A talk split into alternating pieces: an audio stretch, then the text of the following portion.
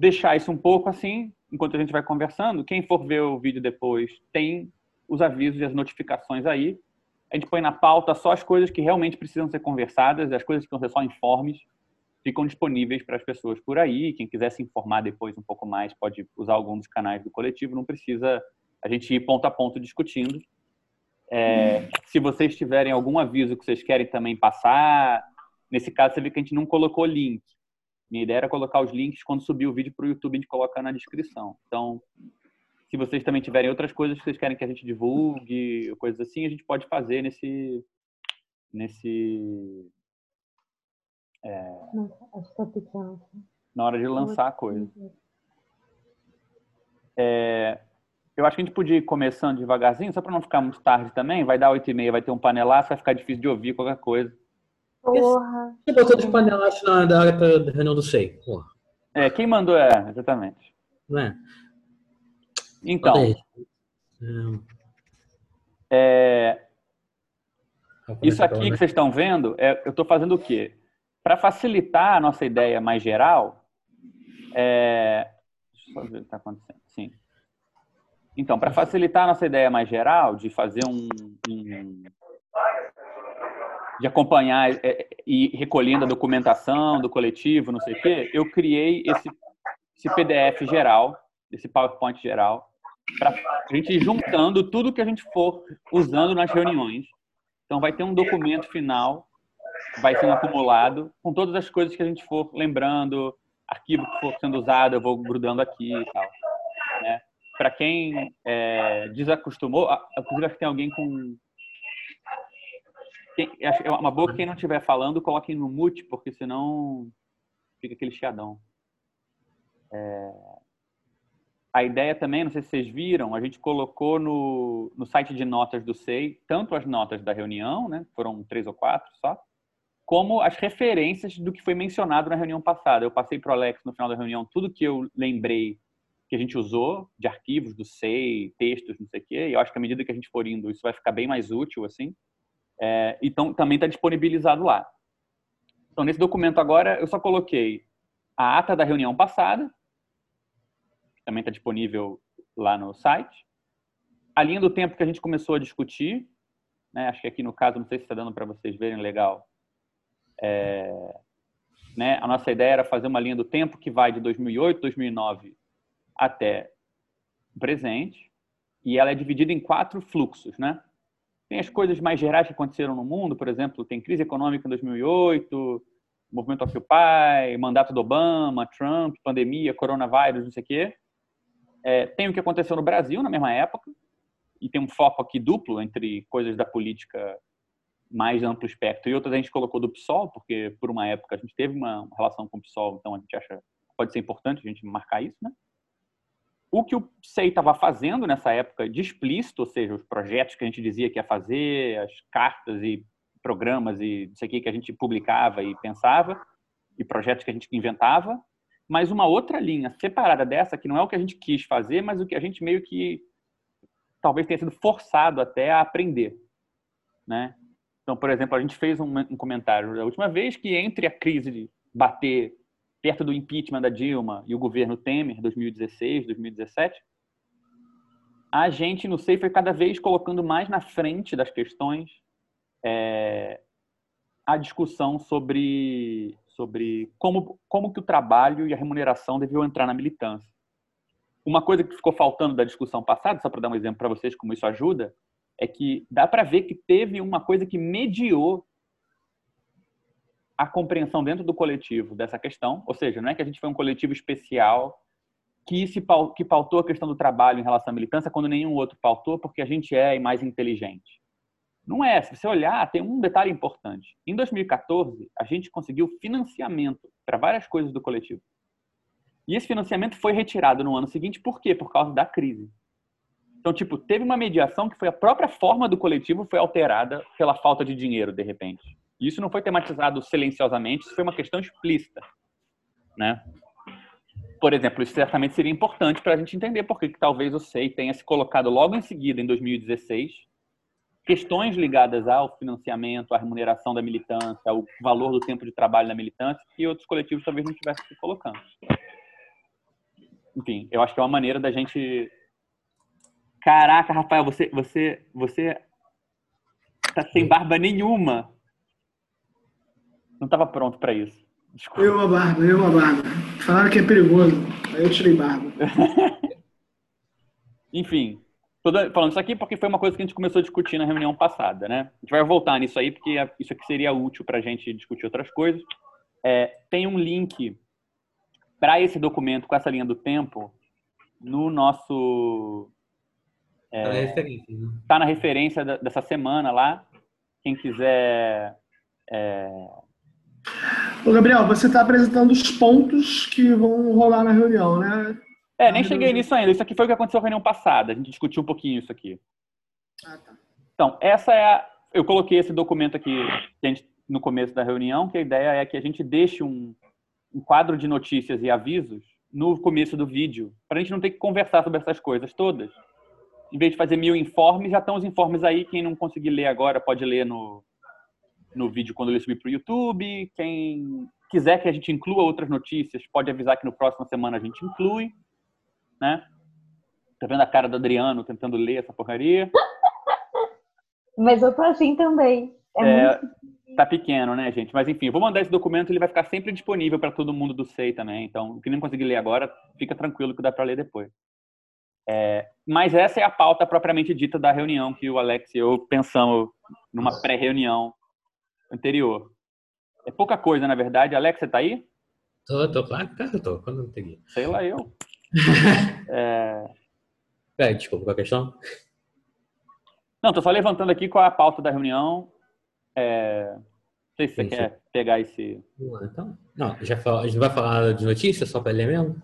Não, acho que deixa a notícia lá, depois as pessoas leem. Tipo, a ideia é, é justamente pular pontos da pauta para ir mais rápido, né? Tá, de boa. É... Tá, vou fazer a ordem aqui. Então. O primeiro ponto é eu e o Felipe, a gente resolveu fazer uma outra, outra edição do nosso cursinho, com o curso que o Gabriel fez, do curso do Zizek. Foi por acaso, começou no aniversário do Zizek, não foi planejado isso. Foi total coincidência, né? Não fez nenhuma diferença também. Mas, o que puder ajudar a gente a divulgar, tô enchendo o saco de todo mundo para ver se a gente dá traz uma arrecadaçãozinha extra e provavelmente deve ser a última vez que a gente faz um curso do Zé, que é até o Gabriel resolver fazer alguma coisa nova, que provavelmente agora vou, os novos cursos devem ser feitos no, no oficina, no instituto. Então, não sei se vai ter o curso do SEI depois desses últimos, desse período. Tinha alguém falando do curso do Lacan, né?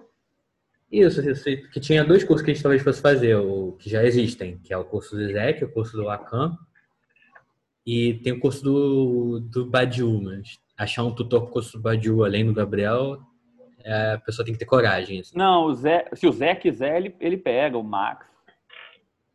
Você pega, Max? Você pegaria a tutoria do curso do Badiu? Tá quieto. Mas então tem a sim, pegaria sim e seria muito útil para mim, porque aqui no pré-vestibular comunitário aqui do Guarabu, o pessoal está entrando numa de dar fazer algumas aulas à distância, inclusive já escrevi uma, estou querendo gravar, queria ter um help com isso, que eu não tenho experiência, depois a gente pode falar disso. Hum, vou lembrar disso. Bem, eu estou fazendo um curso por vez que eu estou pensando que não vale a pena fazer mais de um. Mas... É, uma, uma dúvida, eu não sei se é assunto de reunião, mas tem quantos inscritos, quantos interessados, coisa do tipo?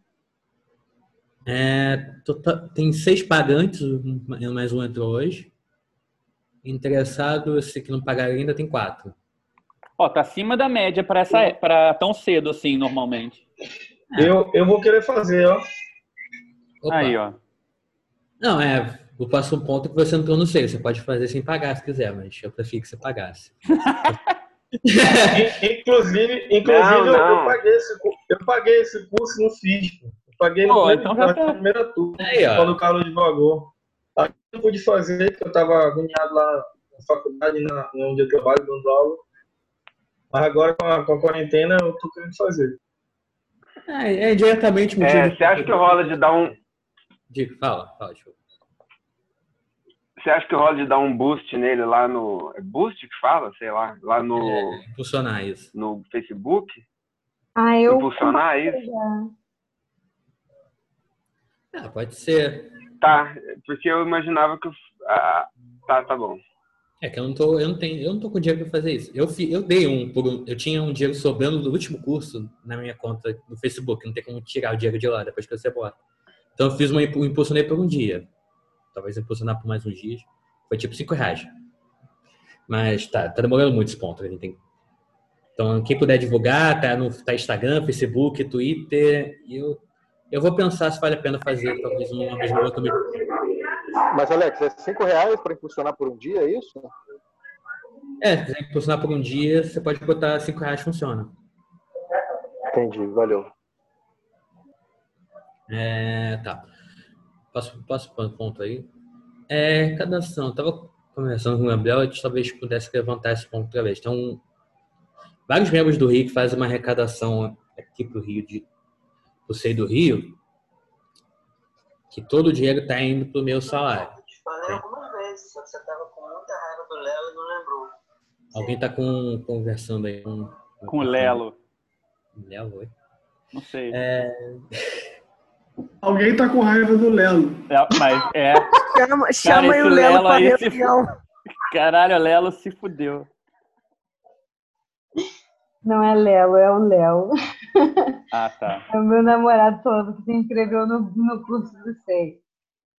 Escreveu? Caraca, boa, Léo. Léo, agora já não, já não estamos mais irritados. já não tem mais raiva com o Léo. O Léo tem toda a razão. Léo, Falei por vocês. Léo, nunca critiquei. Fica quieto, Vitor. Deixa de ser chat do Léo.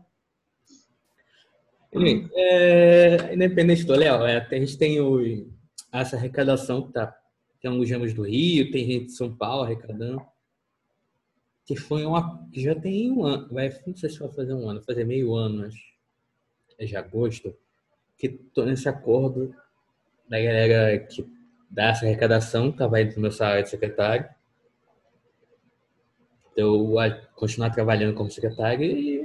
e Em ajuda- tese, qual seria o período, o, Alex? Como é que ficou o combinado, assim? Tipo, quando é que o SEI tá pagando você a partir dessa arrecadação? A galera, inclusive, saber é, termos de data, assim, quando, quando para honrar esse acordo do SEI com, contigo. Assim, quando na época que a gente fez, não tinha nenhum dia específico, tinha algumas tarefas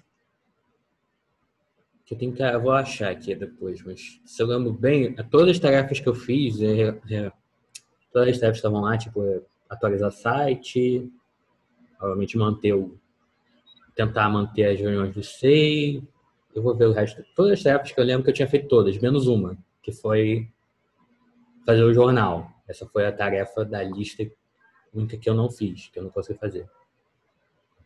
Ah, então tá no limbo, assim. Tecnicamente eu já acabei, já teria acabado, não tinha um período certo para ficar, mas acho que meio ano, mais um pouco mais de meio ano, acho que é bastante coisa. Mas, sei lá. Se o dinheiro me ajuda pra caramba, então teria que pensar se poderia continuar, se daria para continuar, se precisa. Vai ter uma outra, vai ter até uma meia, uma espécie de reunião regional, uma tipo espécie de reunião regional, uma reunião regional que eu, que eu vou falar disso de novo na quinta-feira. Até outro ponto aqui, reunião regional. Que eu talvez fale disso outra vez. Eu vou pensar como é que eu elaboro isso. Mas também não queria ficar sem falar nada. Mas é, tem algumas pessoas aqui que arrecadam. Assim, que tem que conversar com elas para saber o que elas acham. Então, quinta-feira tem essa reunião regional, que foi uma questão que, que começou, começou com uma reunião regional, mas é praticamente uma. Que era sobre a questão São Paulo deu que uma carta, a carta de São Paulo, que a gente falou na reunião passada, que eles foram contra nosso projeto de Apocalipse SEI, final do SEI, ver se o SEI continua ou não, blá blá, eles acharam que foi um projeto que não teve nada a ver com eles, como se a gente não tivesse perguntado o que eles acham. É, eles, então essa reunião vai ser essa conversa, esse vai ser o assunto principal dessa reunião e como qualquer reunião do SEI, todo mundo convidado, quem quiser participar, Vai quiser ser amanhã de tarde, amanhã de noitinha, né? É, amanhã que- é verdade, amanhã quinta. Já perdi a noção do tempo com essa quarentena. É, Que horas é? Não tá as horas aqui, era seis e meia, né? Eu acho que é seis e meia, sete. É. Tá? Seis e meia, uma noite, vai ser aqui nesse mesmo estilo, online. Quem quiser participar, a gente vai botar o link lá no grupo quando tiver chegar a hora. É,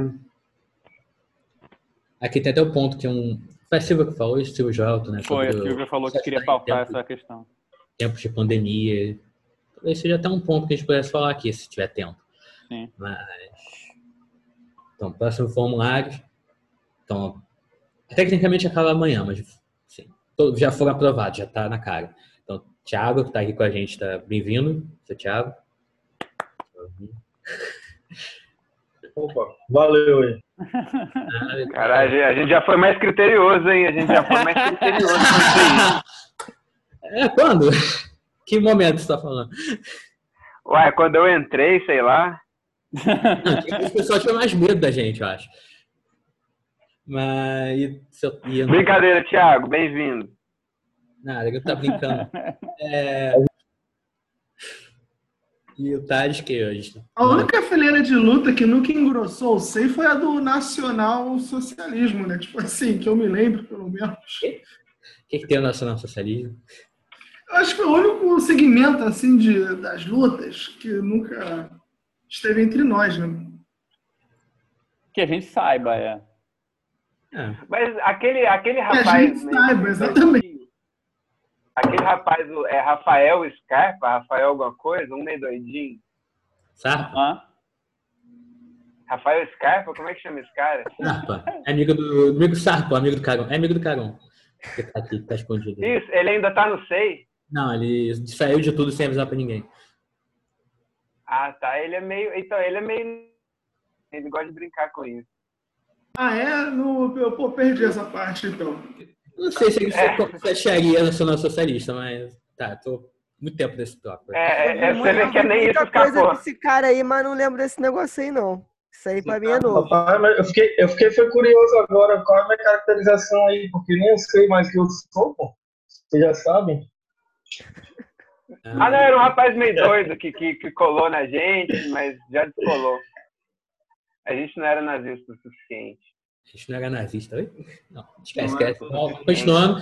É, tem um formulário para o Paraná lá no grupo, que ele já tinha mandado semana passada, mas não foi aprovado, porque estava incompleto. Ele mandou de novo. Tem o formulário do Matheus que eu botei hoje, que foi um formulário que ele tinha mandado há um tempo atrás, que deu ruim, que não, não, que não chegou pra gente. Ele, ele mandou de novo direto pra gente. Eu botei lá. O formulário eu tinha mandado e. e fui eu? Lembra que você mandou pra mim depois por Messenger? Ah, sim, sim, sim. Então, sim, eu procurei sim. no nosso e-mail, nunca tinha, sido- nunca tinha chegado por e-mail. Então, eu repassei pro Alex ele colou no grupo para votação oficial agora. Ah, tá. É, a gente não sabe ainda se você vai ser aprovado. Então, Putz. Tanto Tensão total. não é? Tá, o próximo ponto, contabilidade. Só uma pessoa. do- A gente teve três notas, só que duas delas eram gente que não era do C ainda. Então, só uma pessoa mandou nota. Ali- Aliás, duas pessoas mandaram nota, mas o- uma pessoa mandou nota tipo é, meia hora, meia hora atrás. É, são duas pessoas. Aí, mandando- mentira, não foi meia hora atrás, não. Disse a pessoa aí, me mandou uma mensagem, não foi meia hora atrás, não, hein, mas tudo bem. Eu só a vida meia hora atrás. São só, Mas ela tá, no, ela tá no site já? Nem subi ainda, não. Mas é. Eu posso te mandar, curtinha. Se puder ler a nota depois. Não, de boa, posso ler. Tá. Mas, enfim, ah, esse ponto 6 eu queria só mencionar explicitamente, que é o seguinte. É, essa reunião regional de amanhã, né, deixa eu, deixa eu essa é, reunião regional de amanhã, ela é, tem essa discussão né, para a gente acertar um pouco o passo entre o que o pessoal de São Paulo, Cuiabá, Paraná e Rio de Janeiro estão fazendo. Mas uma das ideias que, foi, que foram ventiladas e já teve uma pré-aprovação pelo pessoal de São Paulo, pelo menos duas pessoas do grupo lá falaram que achavam interessante pelo menos levar para São Paulo, é o seguinte, é todo mundo fazendo reunião virtual de repente. O pessoal de São Paulo está meio desconjuntado. Eu falei, pô, será que não é interessante a gente juntar e fazer essa, pelo menos um pedaço da reunião coletivamente, sabe? Tipo, tenta marcar no mesmo dia. A parte institucional eles podem fazer separado, mas aí a gente entra no mesmo grupo num certo momento para discussão mais geral, sei lá. Então, pensei em pôr para discussão amanhã essa essa unificação, já que a gente está querendo fazer uma discussão mais geral sobre a história do SEI, já que parte dessa história, quem conhece são eles, a gente não tem quase acesso, né, eles certamente têm muito a contribuir. Acho que a cisão entre o Rio e São Paulo é uma das questões mais interessantes até, assim, porque é uma bifurcação que parou pouco para pensar, não sei para fazer algumas piadinhas, assim. Então seria interessante ver o que, que significa, talvez. É... Então a ideia foi levar, é levar essa questão para amanhã, ela vai ser discutida amanhã, assim, mas não sei, enfim, quem tiver algum, quem achar uma, uma boa ideia pode também já ir dando pitaco aí para a gente também não, não já saber mais ou menos o que, que vocês acham, né? É... Tá, Mas cadê? É. Foi? Acho. Alguém é contra? Alguém é a favor? Alguém... Comentários? Acho que não. Sou a favor aí, ó, da reunião regional e da gente discutir essa, essa proposta de unificação. Acho interessante. Estarei lá amanhã. Acho que não. Todo mundo pode ir nessa reunião de amanhã? Sim, qualquer. Todo mundo convidado. Eu posso ir sim. Que horas vai ser mesmo? Seis e meia. Mesmo horário? Seis e meia. Hoje foi É, sete. nosso é sete. É, é um- uma hora mais cedo. Meia hora mais cedo. Nossa, Sete é melhor. É, vai ser sete horas, assim, na prática. 17. É, sete horas, 19 horas. Seis, sete horas. Seis, sete horas, o Alex disse. É. Ficou rápido, parece 17. Seis, sete horas. Isso. Ok. Fala paulistano. Seis, sete horas. Sete Olha, horas. é estranho esse. Mas tá, último ponto. É, Beleza. Tá, o uso das redes sociais. Agora a gente está usando. Antigamente a gente só tinha a nossa página do SEI, isso aqui. Ideia, forças, não sei, pessoas, comentários. Voltamos a usar nossas. ah, o grande Twitter, que parece que voltou assim, relevante. O Instagram, que é mais, um pouco mais difícil de usar. né, Pode mandar. A gente está, infelizmente, a gente tá correndo, não está mais correndo presencial, não pode mandar fotinhas pro- no Instagram. É isso. Eu acho, eu acho que tirar print da internet é muito mais style.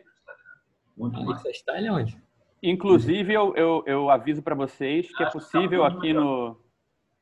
Vocês podem, por exemplo, trocar o fundo de tela de vocês aqui no.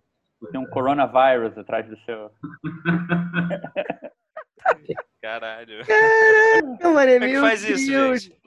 Em cima do negócio do vídeo tem Choose Vir- Virtual Background. O meu favorito é a Cardi B.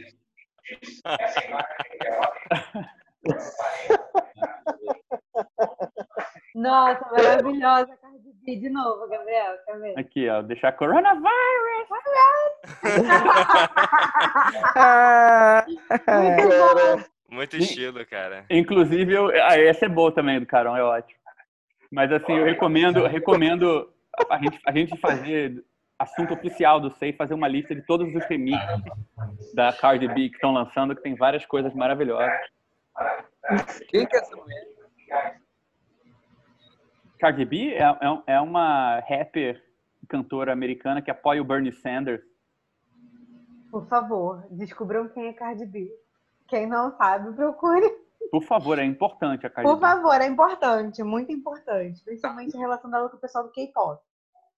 É. Ela tem uma relação com o pessoal do K-pop. Ela tem um clipe, Gabriel, com o pessoal do K-pop.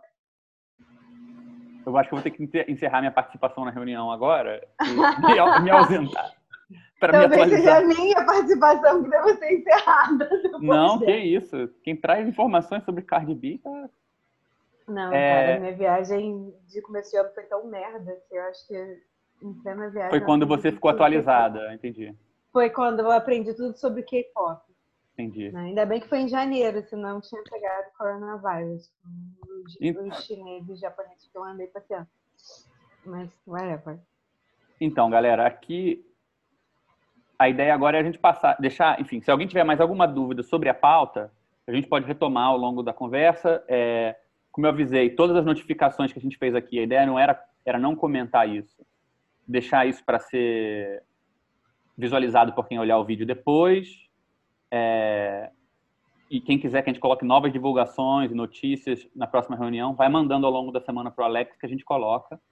A gente não colocou links aqui, mas os textos que estão citados aqui, a ideia é no vídeo no YouTube a gente colocar o link na descrição, onde é mais fácil, dá para clicar. Então, de novo, se você tem uma, tem uma coisa aqui e quer que a gente link, manda o link para o Alex, ou então é, manda para a gente na semana que vem. Então, é, então as, as, passando para a discussão das notas da semana, né? A gente recebe, eu li três, três ou quatro notas só.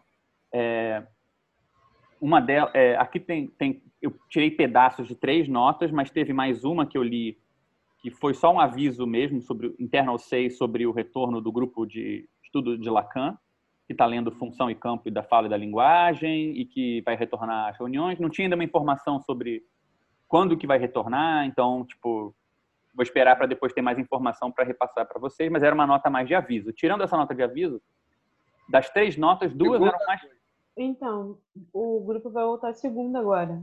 segunda. Porque eu, eu me inscrevi, vai voltar segunda às oito. Tá. Aí, segunda-feira às oito, então, avisado. Ah, É, segunda às oito. Então, das notas que eu li, duas delas pareciam, assim, dava para dividir das três notas, duas davam para dividir de um lado e outra do outro. Duas foram diretamente sobre o SEI de alguma forma e uma outra se desculpou no começo, dizendo que não era sobre o SEI, mas eu acho que a correlação entre elas, a relação entre elas é- dá para traçar. Então, a primeira nota é num estilo já conhecido, velho estilo do bruxo, do meio machadiano de, de, de certos membros anônimos do SEI.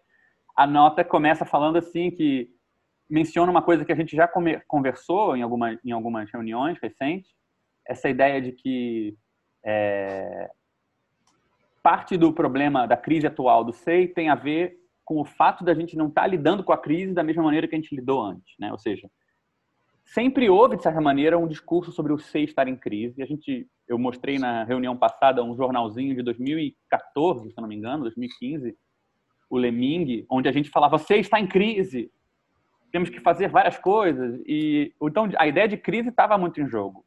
O que mudou, e eu acho que quando a gente, quando o Alex e eu fizemos aquele vídeo trazendo essa ideia de que o SEI estaria passando por um momento que merecia um balanço, foi que justamente não é que a gente está em crise perturbado por isso, é que parece que cessou uma certa perturbação. né? Então não é que o SEI está em crise, isso obriga a gente a pensar alguma coisa, a gente não sabe o que que é. É, é o contrário. Né? Então é uma espécie de cessação da crise. Por outro lado, a nota também faz uma interpretação diferente, assim. É, ela fala, é, ela interpreta coisas dizendo assim: acredito que o problema da crise atual indica que o SEI se tornou mais suscetível à disposição das pessoas.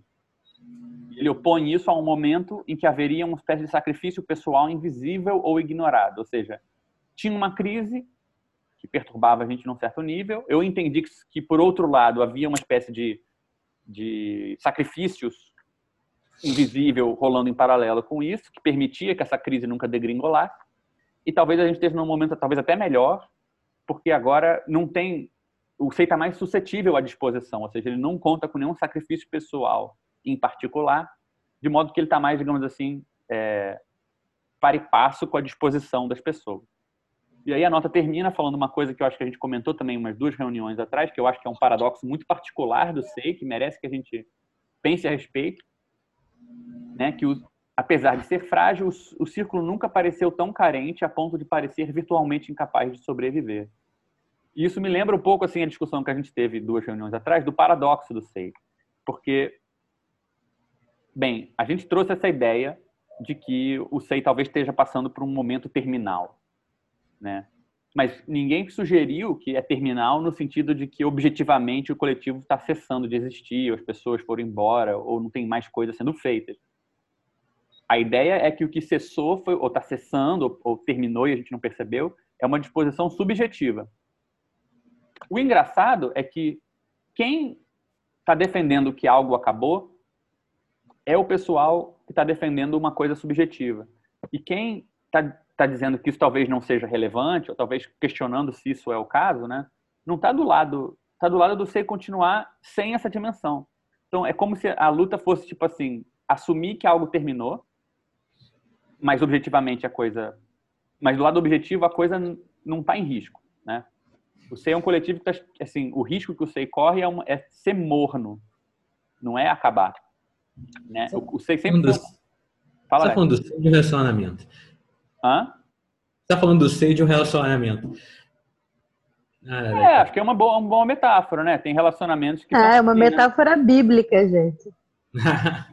Pois É é, uma metáfora bíblica. Isso sim. por que Bíblia? relaciona... Porque tem uma passagem da Bíblia que fala exatamente isso, né? Que no Apocalipse os mornos seriam regurgitados, ou seja, seriam vomitados, não seriam aceitos. Então, se é um Gente. relacionamento, é um relacionamento entre o Cristo, né, o Redentor que voltará, e a noiva, que é a igreja, enfim, né? E não vai, ser amor, serão- não vai ser nada amor nesse relacionamento aí entre Cristo e a Não, igreja. de forma alguma. Vai ser quente. Entendi. Cristo é quente, os mornos que serão rejeitados, gente. Gente, essa frase eu nunca vi. Cristo é quente. Por que que. Cadê essa camiseta que eu nunca vi? Você andou frequentando pouco as, as igrejas protestantes, tem de tudo. Frequentei Gabriel. pouco, é verdade. Assustador, tem de tudo.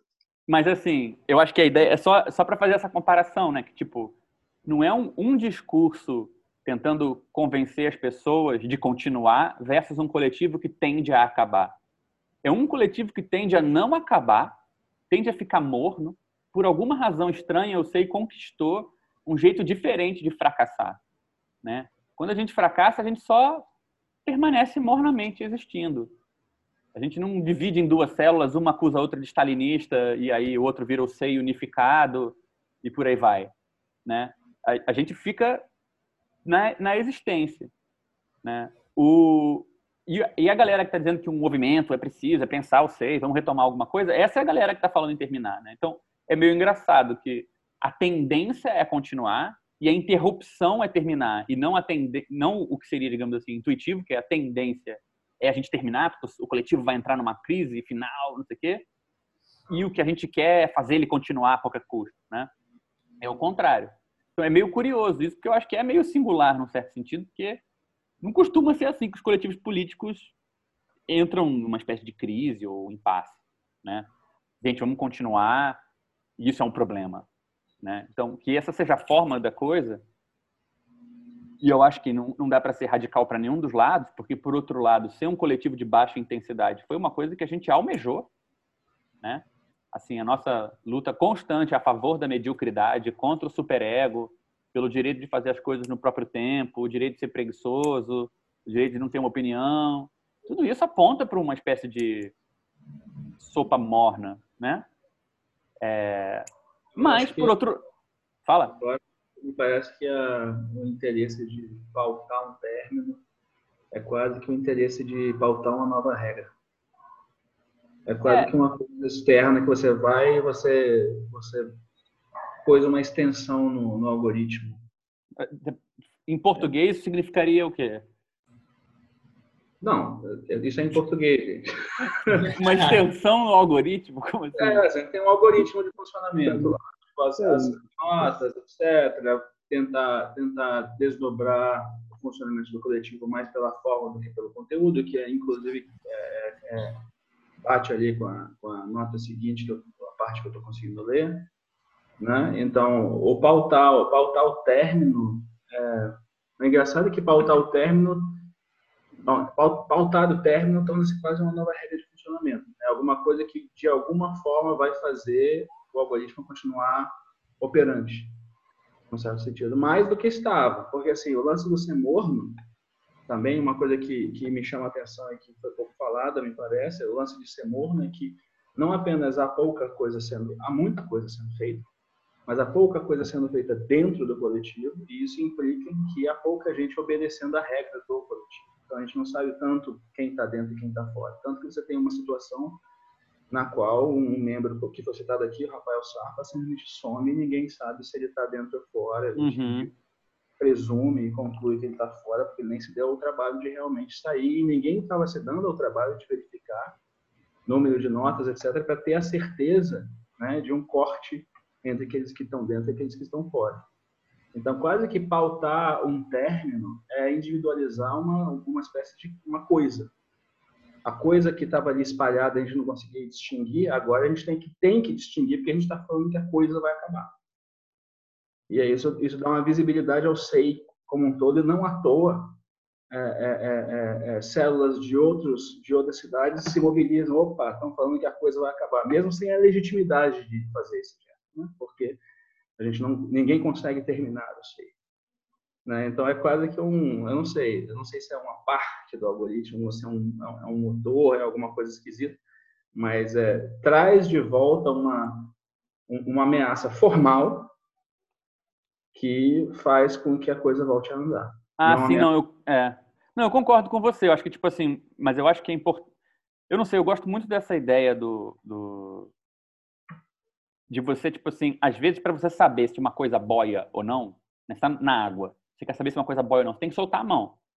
Claro. né? Ou seja, pode ser que o SEI funcione, mas para isso a gente teria que soltar a mão no sentido de estar disposto a ver se afunda, né?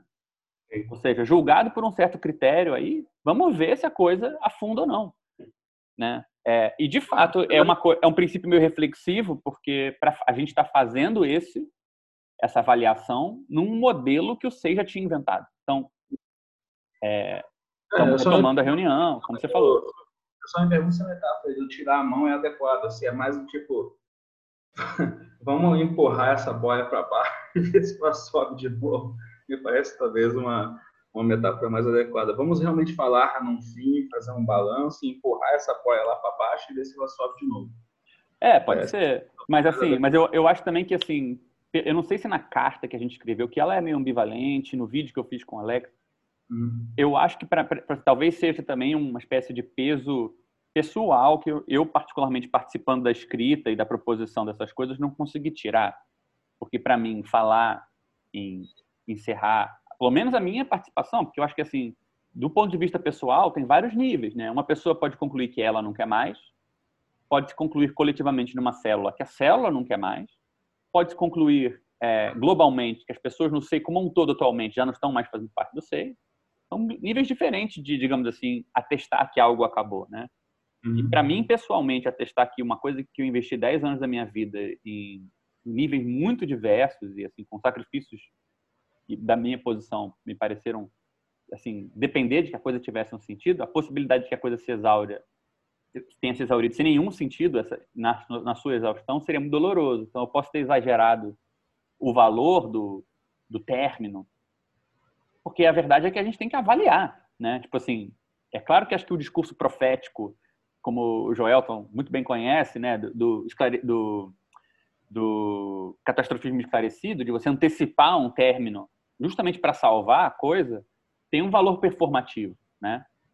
Como você falou, empurrar para baixo é, costuma ser aquilo que melhor marca o que boia, né? É, marca os limites do que boia. faz Pois é.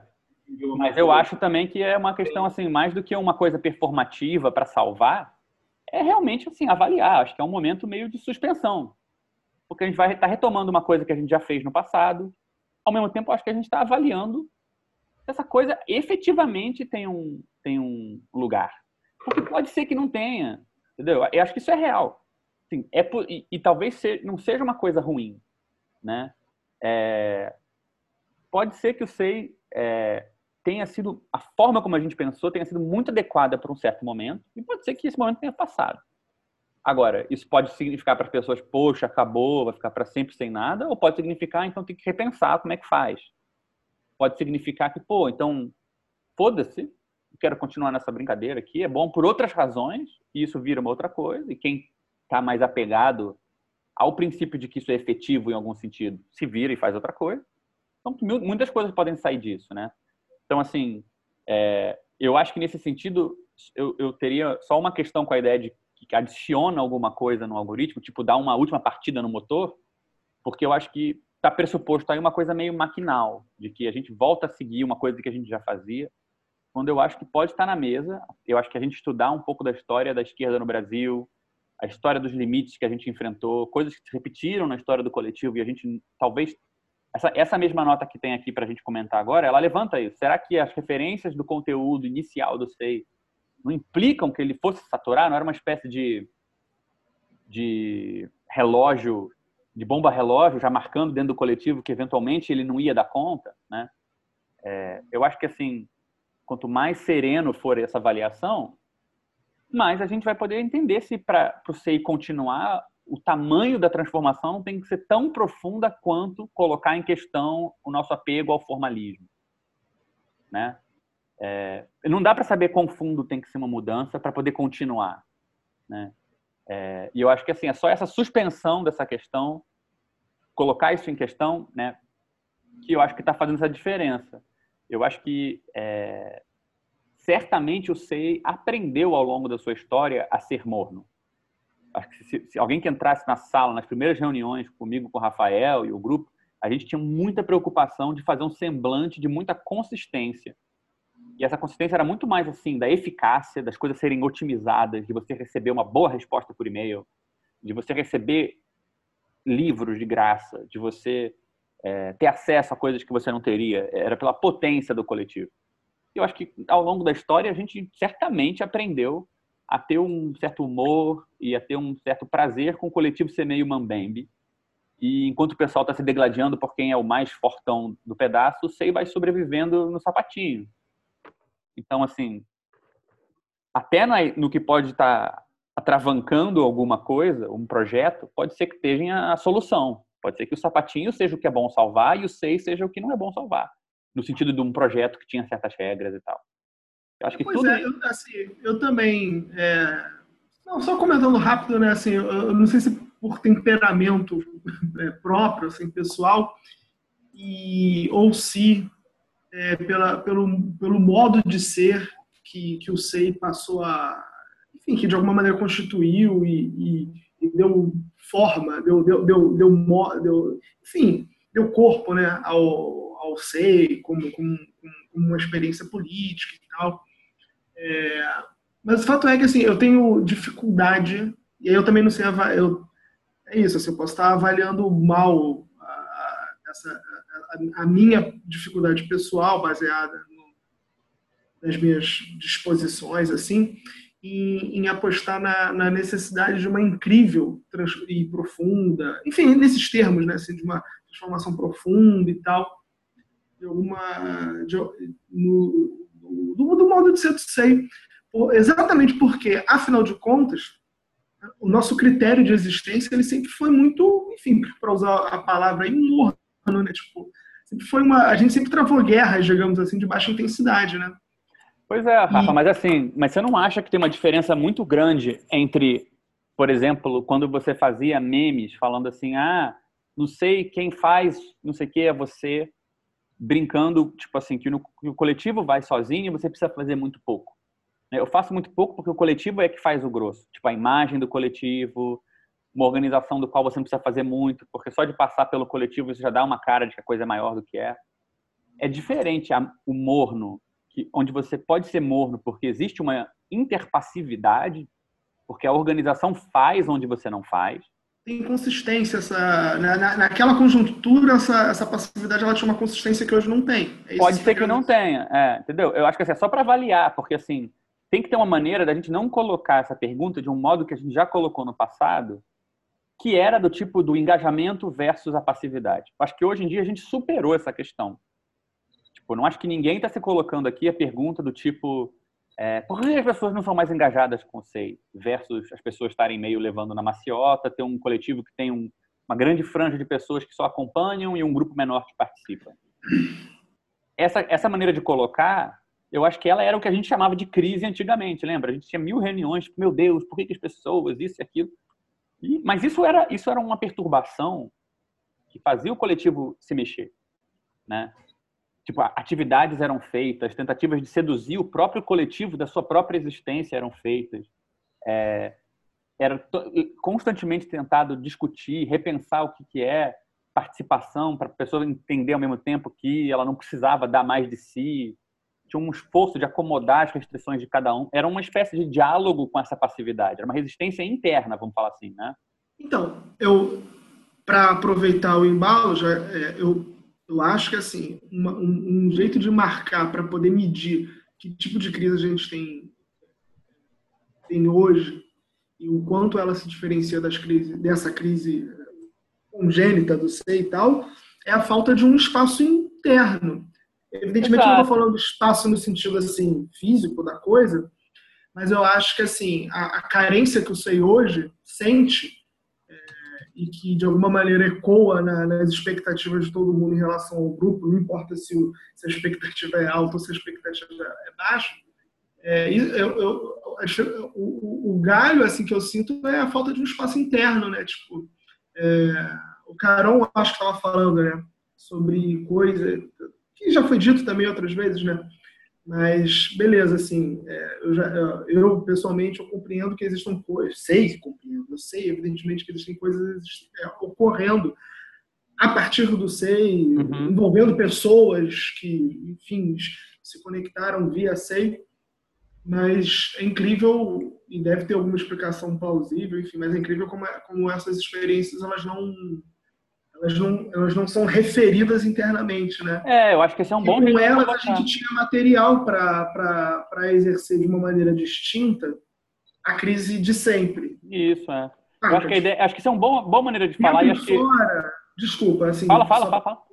Eu acho que é isso, assim, é, um- o, o modo que eu melhor consigo tornar inteligível para mim ah, isso que a gente está chamando de crise hoje essa ideia de dentro e fora, que de alguma maneira, de algum modo também é chato, né? Mas também é uma, também é uma ideia original, assim, um- fundadora, né? Assim, dentro e fora, acho que é, que é uma, assim, são noções que fazem diferença para a experiência. É, é chato falar da minha experiência porque eu não estou querendo apostar assim, tudo no engajamento, na, na dimensão própria, evidentemente subjetiva da, da, da, da conexão política entre as pessoas. Mas a, assim, a, nossa experiência, a nossa experiência como grupo e o que isso tinha a ver com a vida de cada um individualmente e tal, porra, estava muito angulado por essa coisa de dentro e fora, porque o dentro e fora era exatamente o que marcava a diferença, como o SEI elaborava todas as polêmicas, as dificuldades que todo mundo que, que militava e tal sempre viveu e vive em qualquer lugar. Mas a gente meio que absorvia isso de uma maneira diferente. acho. Então, eu acho que, mas eu acho que para condensar o que você falou e não ficar parecendo que é uma questão de tipo, ah, o SEI era coeso antes e agora não é mais, eu acho que antes o fora estava dentro.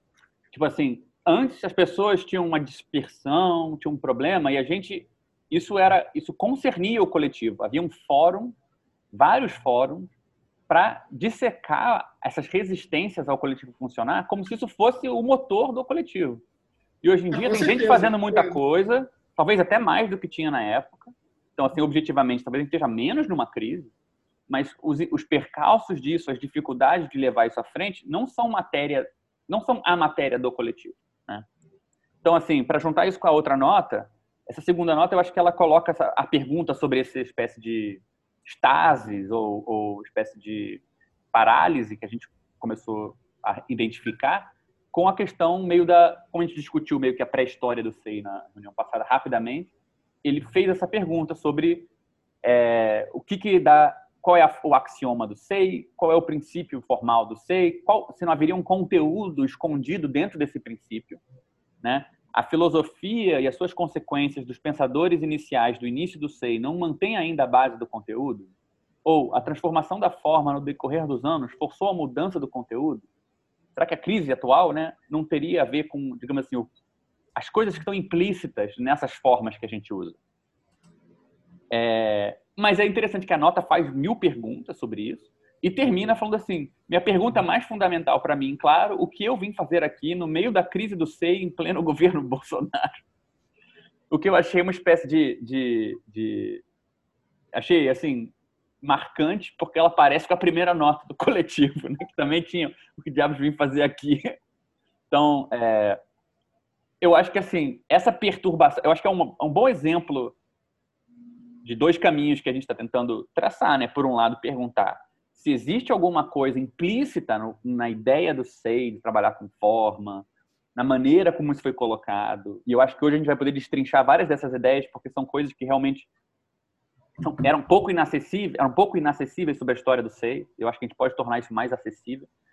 É, sobre essas formas, se talvez tenha alguma coisa a repensar, né? Eu acho que assim, é, enfim, tem não significa. Eu acho que é, é importante separar a ideia da forma da, da ideia da ideia propriamente, né? Uma ideia pode se expressar num formalismo, mas se expressar melhor ainda em outro. Né? Então, você refazer um formalismo, você repensar sua relação com essas coisas, não implica que essas ideias vão sumir. Eu acho que, assim, o SEI nunca teve muito um princípio de seguir filósofos. Tipo, nunca se conversou sobre o SEI em termos de filosofia, é, se justificou ações com base nisso, mas a gente muitas vezes pôs à prova certas ideias de filósofo. Né? Então, por exemplo, a gente começou, uma coisa que a gente vai provavelmente conversar no próximos encontros, hoje nem tanto, é, a gente começou o SEI com a ideia do mestre ignorante do Rancière como um princípio de didática. E fracassou miseravelmente por uma coisa que não foi o problema da nossa aplicação, é um problema do Rancière. E a gente pôde avaliar melhor o que, que é o mestre ignorante, o Jacotot, o princípio da potência e da emancipação que o Jacotot propõe, porque a gente testou e não funciona. Então, assim, não é porque a gente tem que aplicar porque esses filósofos estão certos, né? Muita coisa foi abandonada ao longo do, da trajetória do SEI e eu acho que naquela listinha aqui que eu coloquei para a gente preencher, né, com o que o SEI estava propondo numa certa época e o que a gente foi aprendendo, né, ao longo dessas tentativas, muitas dessas coisas são boas críticas de filósofos e pensadores políticos que a gente aprendeu na prática. Limites, por exemplo, da visão da disciplina que o Badiou tem, que não leva em conta uma penca de problema material da vida e da dificuldade de você se engajar com uma coisa que é estranha ou que é ideal. Os problemas dos Gabriel? Eu? Opa, não, desculpa te interromper, é só que eu acho interessante, não sei se, se a ideia é essa, justamente o que está falando, de ter isso no projeto do, do documentário, do, essa formulação que tu está colocando aí, de, de, de você ter colocado para várias questões filosóficas e teóricos iniciais e testado né, se deu certo ou não. Acho interessante que estar tá no, nesse histórico, projeto histórico do ser. É, a gente, enfim, está escrito em vários lugares. Eu acho que ao longo do SEI a gente produziu alguns textos, algumas, alguns trabalhos em cima dessas limitações também é, e tal. Mas eu acho, enfim, eu acho que a pergunta é muito pertinente. E eu acho que ela conecta de um jeito engraçado com essa outra nota aqui, que, enfim, ela, ela começa dizendo, olha, a gente vou falar de um assunto que não tem nada a ver com o SEI, mas eu acho que toca numa certa questão. A nota, ela é longa e ela fala assim, é, ela começa falando: existe algum fator que parece acentuar a síndrome, né, o fenômeno do impostor, aquela sensação de que não se é bom o suficiente apesar das credenciais oficiais do reconhecimento dos pares e de suas capacidades. Né, na reunião passada a gente conversou sobre a questão do capital cultural, a Vanessa levantou essa ideia de que tem uma espécie de mal-estar, né? na psicanálise a gente fala uma espécie de fracasso no êxito, né?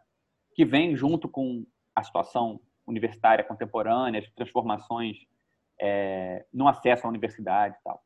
E aí a nota pega essa, essa, essa, essa, essa, esse caminho, faz a pergunta sobre o fenômeno do impostor e, e dá uma, uma, outra hipótese sobre o fenômeno do impostor. Fala assim, bem, é, que a gente vive hoje numa época em que a complexidade social está tão grande que é quase impossível você compatibilizar a obrigação de se bancar como um sujeito é, do conhecimento, né? A gente parece incapaz de se afirmar como sujeitos do conhecimento, né? Como senhores das nossas próprias ideias, mas ao mesmo tempo é, a gente tem que afirmar isso, mas para você acompanhar a quantidade de informação que a gente tem no mundo complexo, não cabe com essa figura.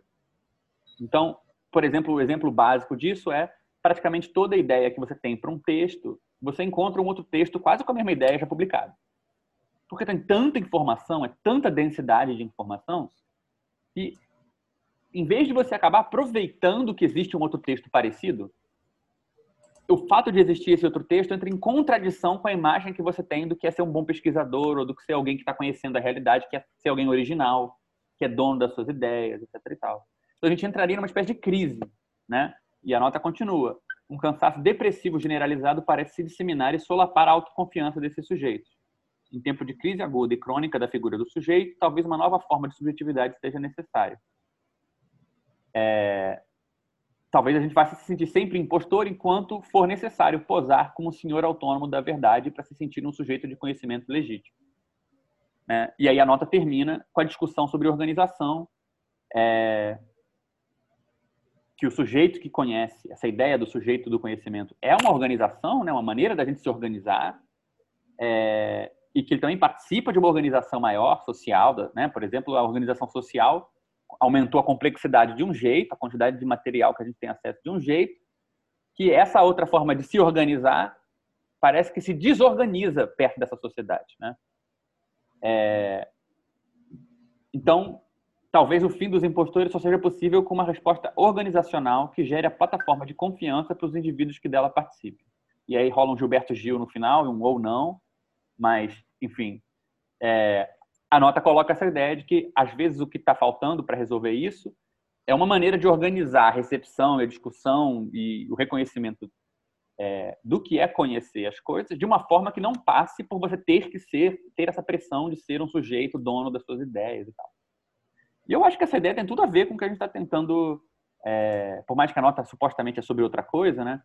Eu acho que a discussão do impostor é, e a questão da complexidade, a questão da organização passam muito pela discussão que a gente está tentando fazer de que talvez a gente não saiba o que a gente está fazendo, né? E que a organização do SEI, como o Rafael estava falando, essa ideia de que, né, de alguma forma, a gente tentou preservar até uma certa época um interior que peneirasse questões que ninguém pensou em particular. Está todo mundo preocupado com a política contemporânea, com a teoria, com o Zizek, com sei lá quem, levando sua vida, mas o SEI ia peneirando questões que não eram de ninguém em particular, né? No certo sentido, o SEI, digamos assim, criava uma plataforma onde a gente podia fazer perguntas a, respeito de ideias de, que não eram de ninguém, né?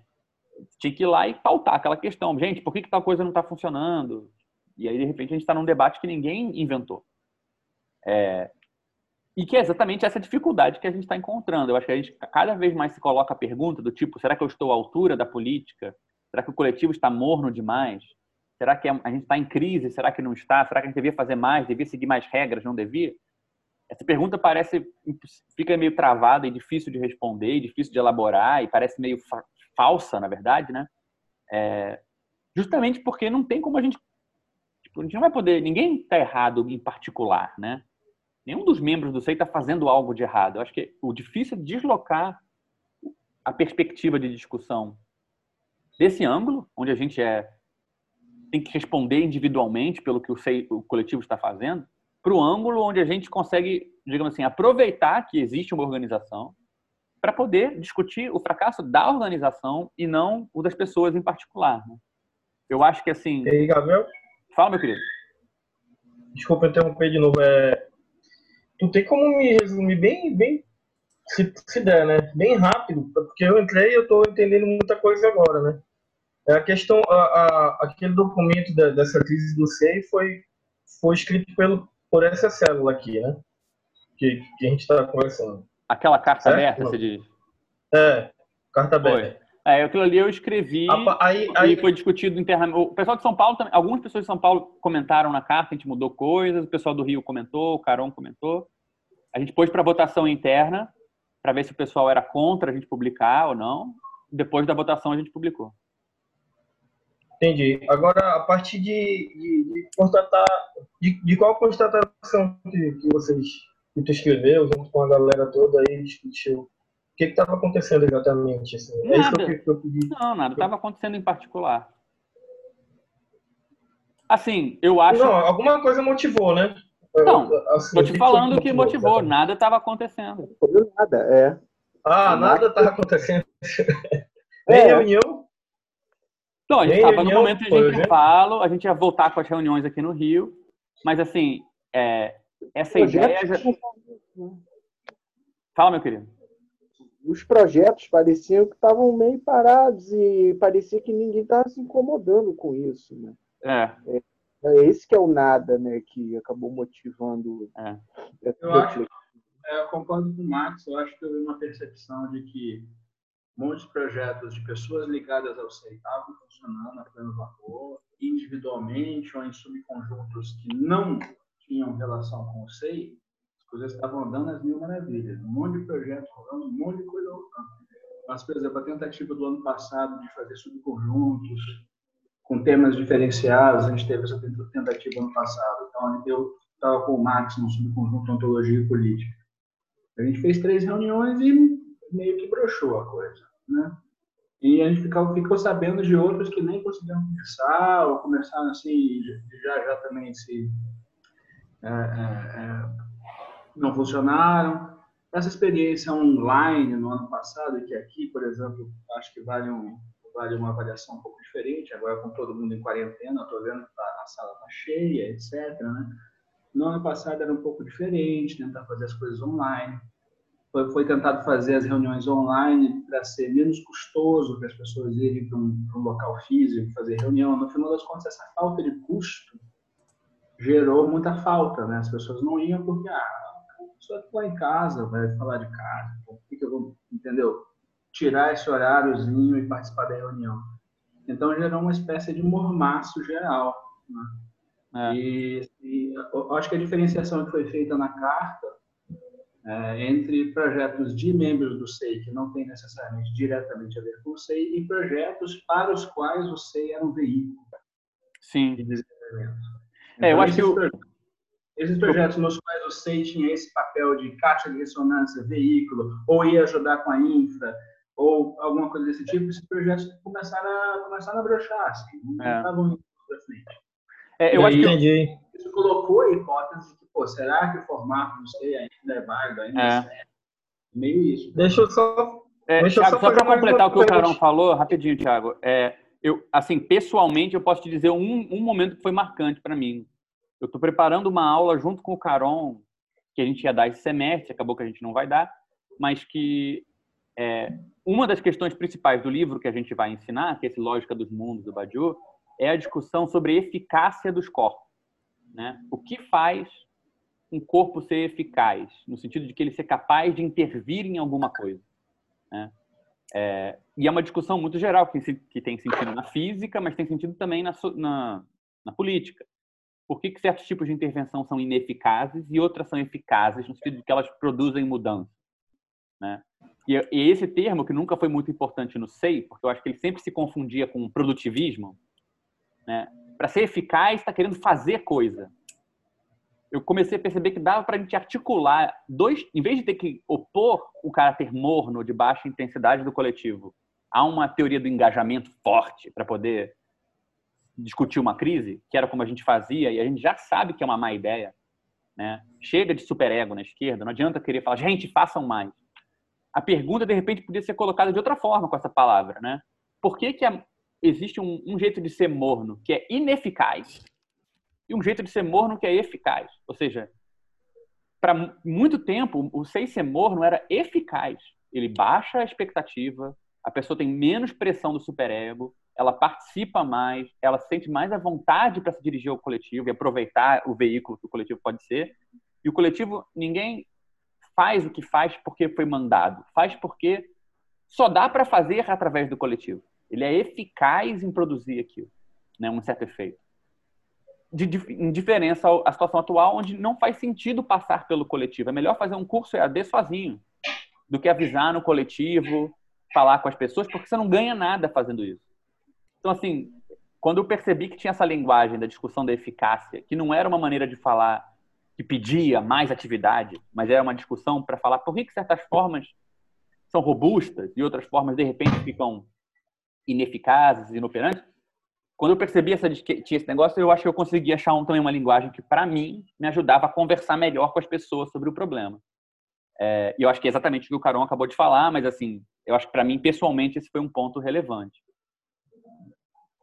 Mas, Gabriel, assim, é, atra- eu tô achando altamente interessante estar focado na questão da organização geral, né? Mas não atravessa isso daí também, eu olhando de fora já, eu acho que de outros membros, de, outros, de outras células que eu estou conhecendo também agora, não existe também a possibilidade de de ter entre alguns membros um crescimento intelectual dentro do SEI durante todos esses anos. E acabar achar mais interessante, é, sei lá, né, um- não um julgamento moral nem nada, mas acabar achar mais interessante promover o certo nome da, da própria pessoa do que do coletivo, por motivos diversos. Como é que é? ou eu tô viajando. Eu, eu não sei, eu entendi. Tipo assim, será que Eu não ouvi, eu não ouvi. Eu não ouvi também. Tipo assim, eu vou, eu vou ser mais direto. É, é, Manda Pra ver. ficar, pra ficar inteligível. Não tem, não, tem, não tem militantes que, que verificaram que é muito melhor fazer o seu nome acadêmico, sei lá, o seu nome como militante, do que fazer um nome. do que, do que construir um nome de um coletivo, por exemplo, depois de ele ter, inclusive, crescido intelectualmente a partir do coletivo. Mas, não existe esse mas- problema. Mas só para só esclarecer, assim, a questão não é que as pessoas mobilizassem o SEI para fora. A questão era mobilizar o SEI para dentro, que o Rafael falou. Por exemplo, você vai fazer um curso online, você avisa dentro, pede ajuda para as pessoas de dentro, marca uma reunião com as pessoas, mesmo que você divulgue com o seu nome depois. Eu acho que o SEI, assim, eu não lembro de nenhuma situação, tirando o anonimato das notas, é, e, e alguns, algumas questões pontuais, em que a gente não tenha promovido o nome das pessoas. Acho que essa, não- pelo menos assim, acho um. Ah, entendi, entendi. Eu acho diferente. entendi, entendi. É, eu acho que eu tô vendo com uma, uma, uma, uma outra ideia da outra organização que eu tinha. Caralho, tomou porrada. Mas entendi. É, violência. Vai, bora brincar de luta. Tá me chamando pra brincar aqui. De luta. Que fofura só. É, Enfim, eu entendi que, que na verdade, a- o SEI não proibia nada de promover o nome, não entendi. É uma Não, pelo pra contrário. organização. Pelo contrário, eu acho que assim, pode até ter uma pessoa ou outra que, que é, tenha usado, sei lá, como você queira chamar, usou o SEI para divulgar o próprio nome. É, mas foda-se, acho que em geral ninguém se incomodou com isso. O engraçado é o contrário. Por que, que É, e nem seria tão- contraditório. Desculpa, Gabriel, foi mal. Nem seria Não. contraditório, eu acho, né, em É. relação ao modo de ser que a gente está sugerindo que era mais É. vivo, apesar de morno e tal. É. É, nem seria contraditório ao, ao trabalho, à vida interna, digamos assim, da organização.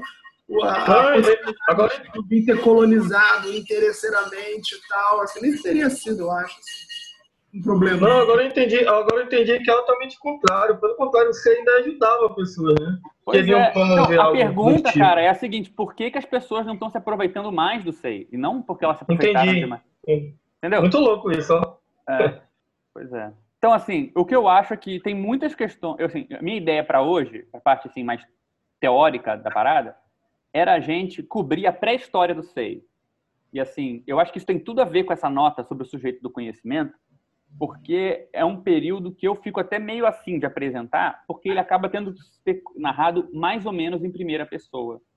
né? Ou seja, ele não obriga eu me deslocar tanto para o que o coletivo estava fazendo versus o que eu estava pensando, ele passa muito perto de coisas que eu vivi ou vivi com muito poucas pessoas.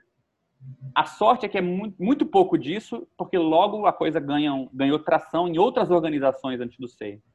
Então, assim, minha ideia era mencionar rapidinho assim, o que, que foi que me chamou a atenção na psicanálise? O que, que da psicanálise informou os projetos de organização dos quais eu participei antes do SEI ser fundado?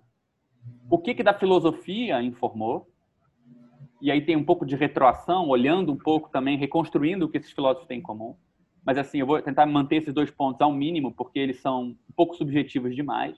Eu não tenho textos da época para mostrar para vocês, eu não tenho nada que não seja minha própria palavra. E é uma discussão, inclusive, que eu queria ter muito tempo com o Joelton, porque eu acho que o Joelton é um cara que aposta muito no valor do testemunho, mas um pouco diferente de mim. Eu acho que na política o testemunho nunca é da pessoa. É...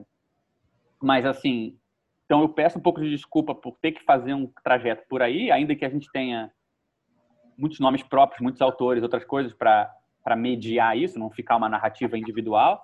Mas depois, os três pontos que eu queria cobrir com vocês, e, e, queria focar nisso, não queria perder muito tempo nos anteriores, porque a gente vai voltar nisso por outras razões ao longo do, de- desse longo balanço, né? Mas são três coisas que envolvem organização, envolvem conjuntura, envolvem perguntas que estão assim incluídas, incrustadas numa coisa material que não é simplesmente uma narração, uma narrativa individual, né? Então, assim, é, eu acho que tira um pouco a ma- uma maneira que eu acho perigosa das coisas se colocarem. Mas, assim, é, eu queria marcar para vocês algumas coisas que eu acho que são relevantes para vocês entenderem. É, primeiro, por que, que o projeto inicial do SEI... A, minha ideia era acabar hoje, logo antes, tipo, se fosse um, um episódio de uma série de TV, minha ideia era acabar hoje, logo antes de eu mandar a primeira mensagem para o Rafael. Eu, inclusive, tentei achar essa mensagem no, no Facebook, mas eu não achei. O dia que, que eu li o blog Sem Classe, não, por uma questão de classe, né, Rafa? Rafa já, já dormiu. É, acho que chamava por uma questão de classe. Sim, sim, que eu tava sem microfone, isso, isso. É, sem então- querer, na época eu escrevi sem Não, querer. tranquilo. Então, tinha um blog dele e eu entrei em contato com ele para a gente tentar alavancar o projeto do C em relação ao PSOL, blá blá blá. Então, a minha ideia é acabar a apresentação hoje, se a gente conseguir chegar até lá, pode, podemos parar antes e dividir. Eu lembro quando, quando vi a mensagem, eu lembro. Eu vou ver se eu acho essa mensagem, cara, porque é engraçado. É, Mas minha ideia é acabar logo antes de alguns vetores separados se reunirem. Então, um vetor vai ser é, uma certa abordagem que esse coletivo Pensê estava fazendo, e para entender esse coletivo, eu acho que tem que entender um pouco da questão da psicanálise e da filosofia. A história do PSOL até aquele momento, para a gente entender por que que foi no PSOL e não em outro lugar que o coletivo foi formado. né? E tem um elemento aí no meio que ficou perdido, mas que eu estou tentando trazer, porque a gente está querendo transformar isso de alguma maneira num registro audiovisual, que foi o papel do cinema. E eu já há um tempo ap- aprendi a narrar um pedaço da minha vida nesse sentido, de que eu tinha interesse em fazer cinema, é, e um pedaço do meu interesse na produção cinematográfica foi para política, e o meu interesse na, na questão narrativa foi para psicanálise. É, então, assim, de alguma maneira, até no aspecto formal, o SEI tem uma relação com o cinema. É, então, eu acho que vale a pena mencionar isso. E eu acho que tem algum, o cinema talvez seja um exemplo melhor para algumas das coisas que a gente faz do que é, exemplos políticos e tal. Então, eu pensei que merecia colocar isso na roda para a gente ver se isso é útil em algum sentido a longo prazo para nossa discussão, né? Então, minha ideia é que o ponto 1 um e 2, a psicanálise e a filosofia, sirvam só para a gente entender um pouco o pano de fundo de pesquisa né, é, que estava em jogo no que informou tanto o cinema quanto esse grupo Pensê.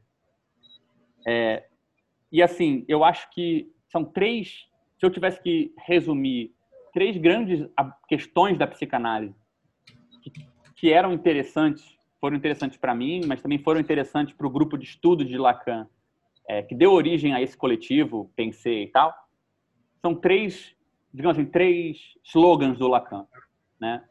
Um slogan está no primeiro seminário dele, esse aqui, os escritos técnicos de Freud, em que o Lacan propõe essa ideia de que a resistência está sempre do lado do analista. É, essa ainda é, talvez assim, para mim, a coisa mais importante que o Lacan falou. É, é uma reviravolta muito estranha na teoria da transferência e uma série de assuntos da psicanálise que a gente pode discutir em mais detalhes o quanto vocês quiserem ao longo desse negócio todo. Mas é uma, é uma assim, para passar rápido pelas coisas, era uma espécie de proposição de que o que, de que a transformação do mundo tem mais a ver com sair da frente de um sujeito do que com sugerir um melhor caminho. Então, é, essa ideia do talvez desativar alguma coisa, separar alguma coisa, tirar algo da frente, incluir uma resistência, uma coisa que parece uma resistência, tratar a resistência como censura. Tem um texto famoso do Lacan chamado Censura não é resistência, é, do seminário 2. É, tratar o que parece uma resistência, na verdade, como uma autocensura. Um, né? Uma pessoa que apaga alguma coisa num caderno, aquele, aquela coisa apagada não é uma resistência. Não é para esconder, ela está mostrando que ela apagou. Né? Então, tinha uma espécie de maneira de pensar sobre a resistência, sobre o que atrapalha, que já envolvia essa ideia de, olha, resistência não é aparecer um impasse. Resistência é quando o analista interpreta o impasse como sendo uma coisa terrível que vai atrapalhar tudo. Né? o esforço do analista é justamente pegar esses, esses percalços e, e jogar eles de volta na fala da pessoa, como se fosse business as usual, mais, mais do mesmo, né? O segundo ponto que eu acho que foi muito marcante é, foi o texto do Lacan, que eu acho que é muito comentado para a discussão de ética, que é esse texto chamado Kant com Sade. Também, se fosse fazer uma frase em, um, em uma linha só, o texto é muito denso, mas se fosse fazer uma linha só, é essa discussão de que, no que tange a ética e a dimensão prática da conduta humana, não é possível distinguir você seguir um ideal, a letra da lei, digamos assim, de um certo tipo de transgressão, que é igualmente apegada à letra da lei. Né?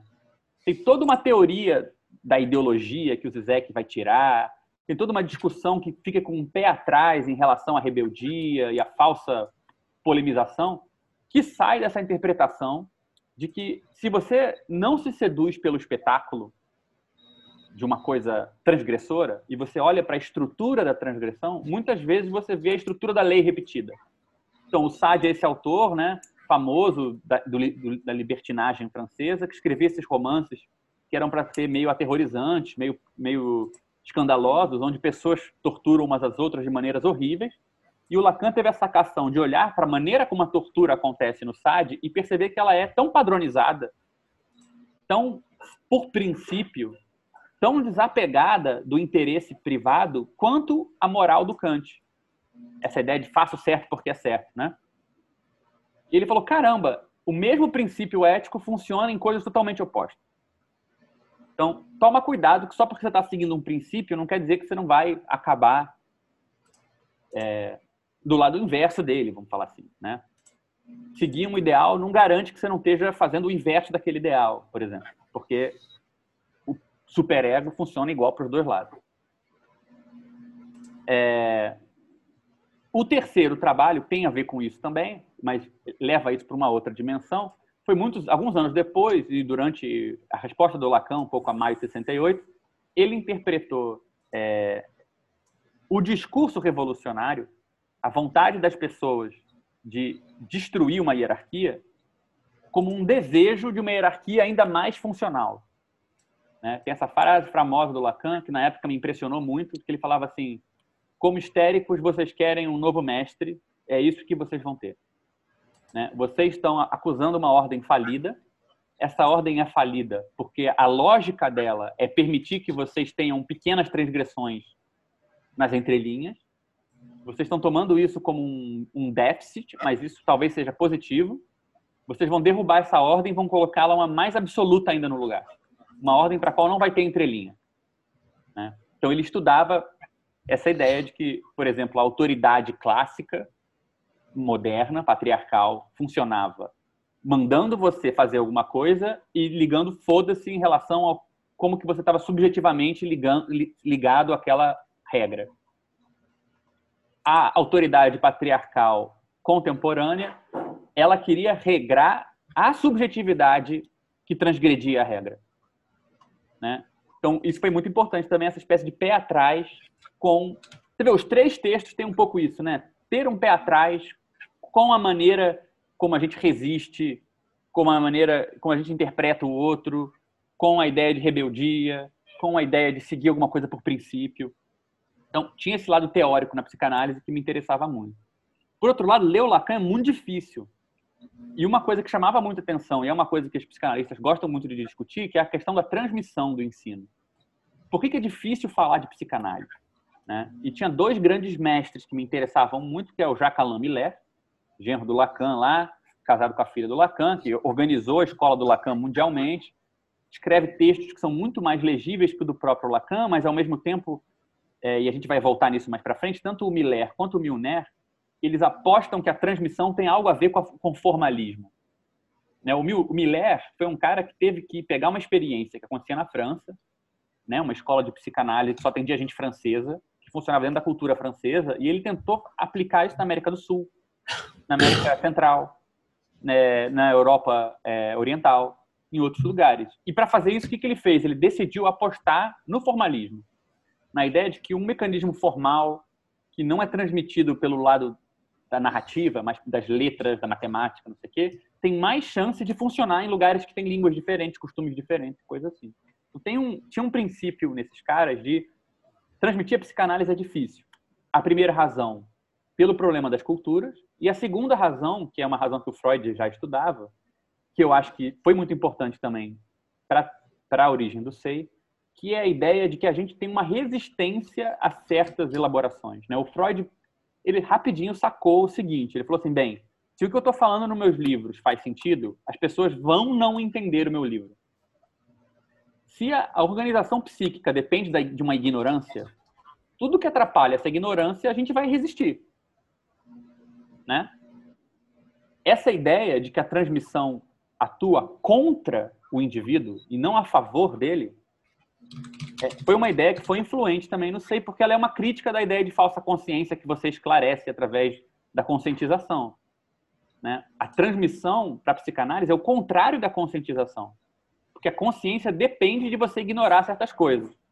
Então, se você quiser que a pessoa tome consciência, nunca vai acontecer. Né? Ou pior, se acontecer, não vai servir para nada. Então, dentro da psicanálise, isso já era um problema. E o terceiro ponto, que na época substituía a questão da clínica mais pé no chão, porque eu não clinicava, eu era muito jovem, foi, a, foi o fato, na verdade, que a primeira coisa que eu fiquei sabendo sobre o Lacan, a primeira frase que me falaram sobre o Lacan foi: Você sabia que existe um psicanalista que acha que a pessoa está curada quando ela pode analisar os outros? Então, essa ideia de que tem uma espécie de democratização do aparato teórico e técnico da psicanálise, porque se tratar é também se qualificar para usar a mesma coisa que a pessoa que te tratou. Você vê que tem um pouco a ideia do SEI, do tipo passar, tentar passar para todo mundo o mesmo mecanismo e o mesmo poder que ajuda a fundar o coletivo, né? Então, assim, essas eram as questões que estavam em voga para mim na psicanálise e eu estava me penando para estudar. Eu tinha interesse em ser psicanalista, mas não era, etc. Tal, mas só para dar uma ideia assim, de temas que eu acho que eram muito importantes nas coisas que eu ficava imaginando, conversando com amigos. Quando eu fui estudar, é, já, ainda na graduação, eu fiz belas artes, mas esses problemas da resistência, da transgressão, do, do imperativo contemporâneo que quer regimentar a transgressão, por exemplo, me interessavam na hora de estudar a obra de arte. O primeiro texto teórico que eu escrevi foi sobre isso. Por que, que a transgressão aumenta o valor de uma obra de arte. Então, era em torno dessas ideias do Lacan. Por outro lado, é, e aqui isso aqui, digamos assim, já, já é um pouco visível porque a gente vai voltar, na, eu não queria discutir isso em muitos detalhes, mas isso aqui tudo está na primeira, primeira parte do primeiro projeto do SEI. Né? Lá no primeiro projeto do SEI, a gente justifica o nome Círculo de Estudos da Ideologia com base nesses quatro autores. Né? E, de fato, na graduação e no mestrado, e no doutorado, depois eu estava estudando eles. E eu acho que hoje em dia, de trás para frente, eu reconheço uma espécie de campo comum, de apostas em comum, que a gente pode encontrar não só entre esses quatro autores, mas entre outros autores também. Mas na época, não fazendo de trás para frente, por exemplo, isso aqui são os interesses que eu acho que estavam em jogo, e vocês vão ver que eles se conectam com esses interesses da psicanálise. Na época, hoje em dia é outra coisa, o SEI mudou totalmente a minha relação com esses, autores mas isso é o que existia antes do SEI. Do ponto de vista do Zizek, se, certamente acho que é o único filósofo que eu conheço que leva a sério esse princípio que eu discuti, que eu falei, mencionei para vocês, da ideia de que a resistência está do lado do analista, né?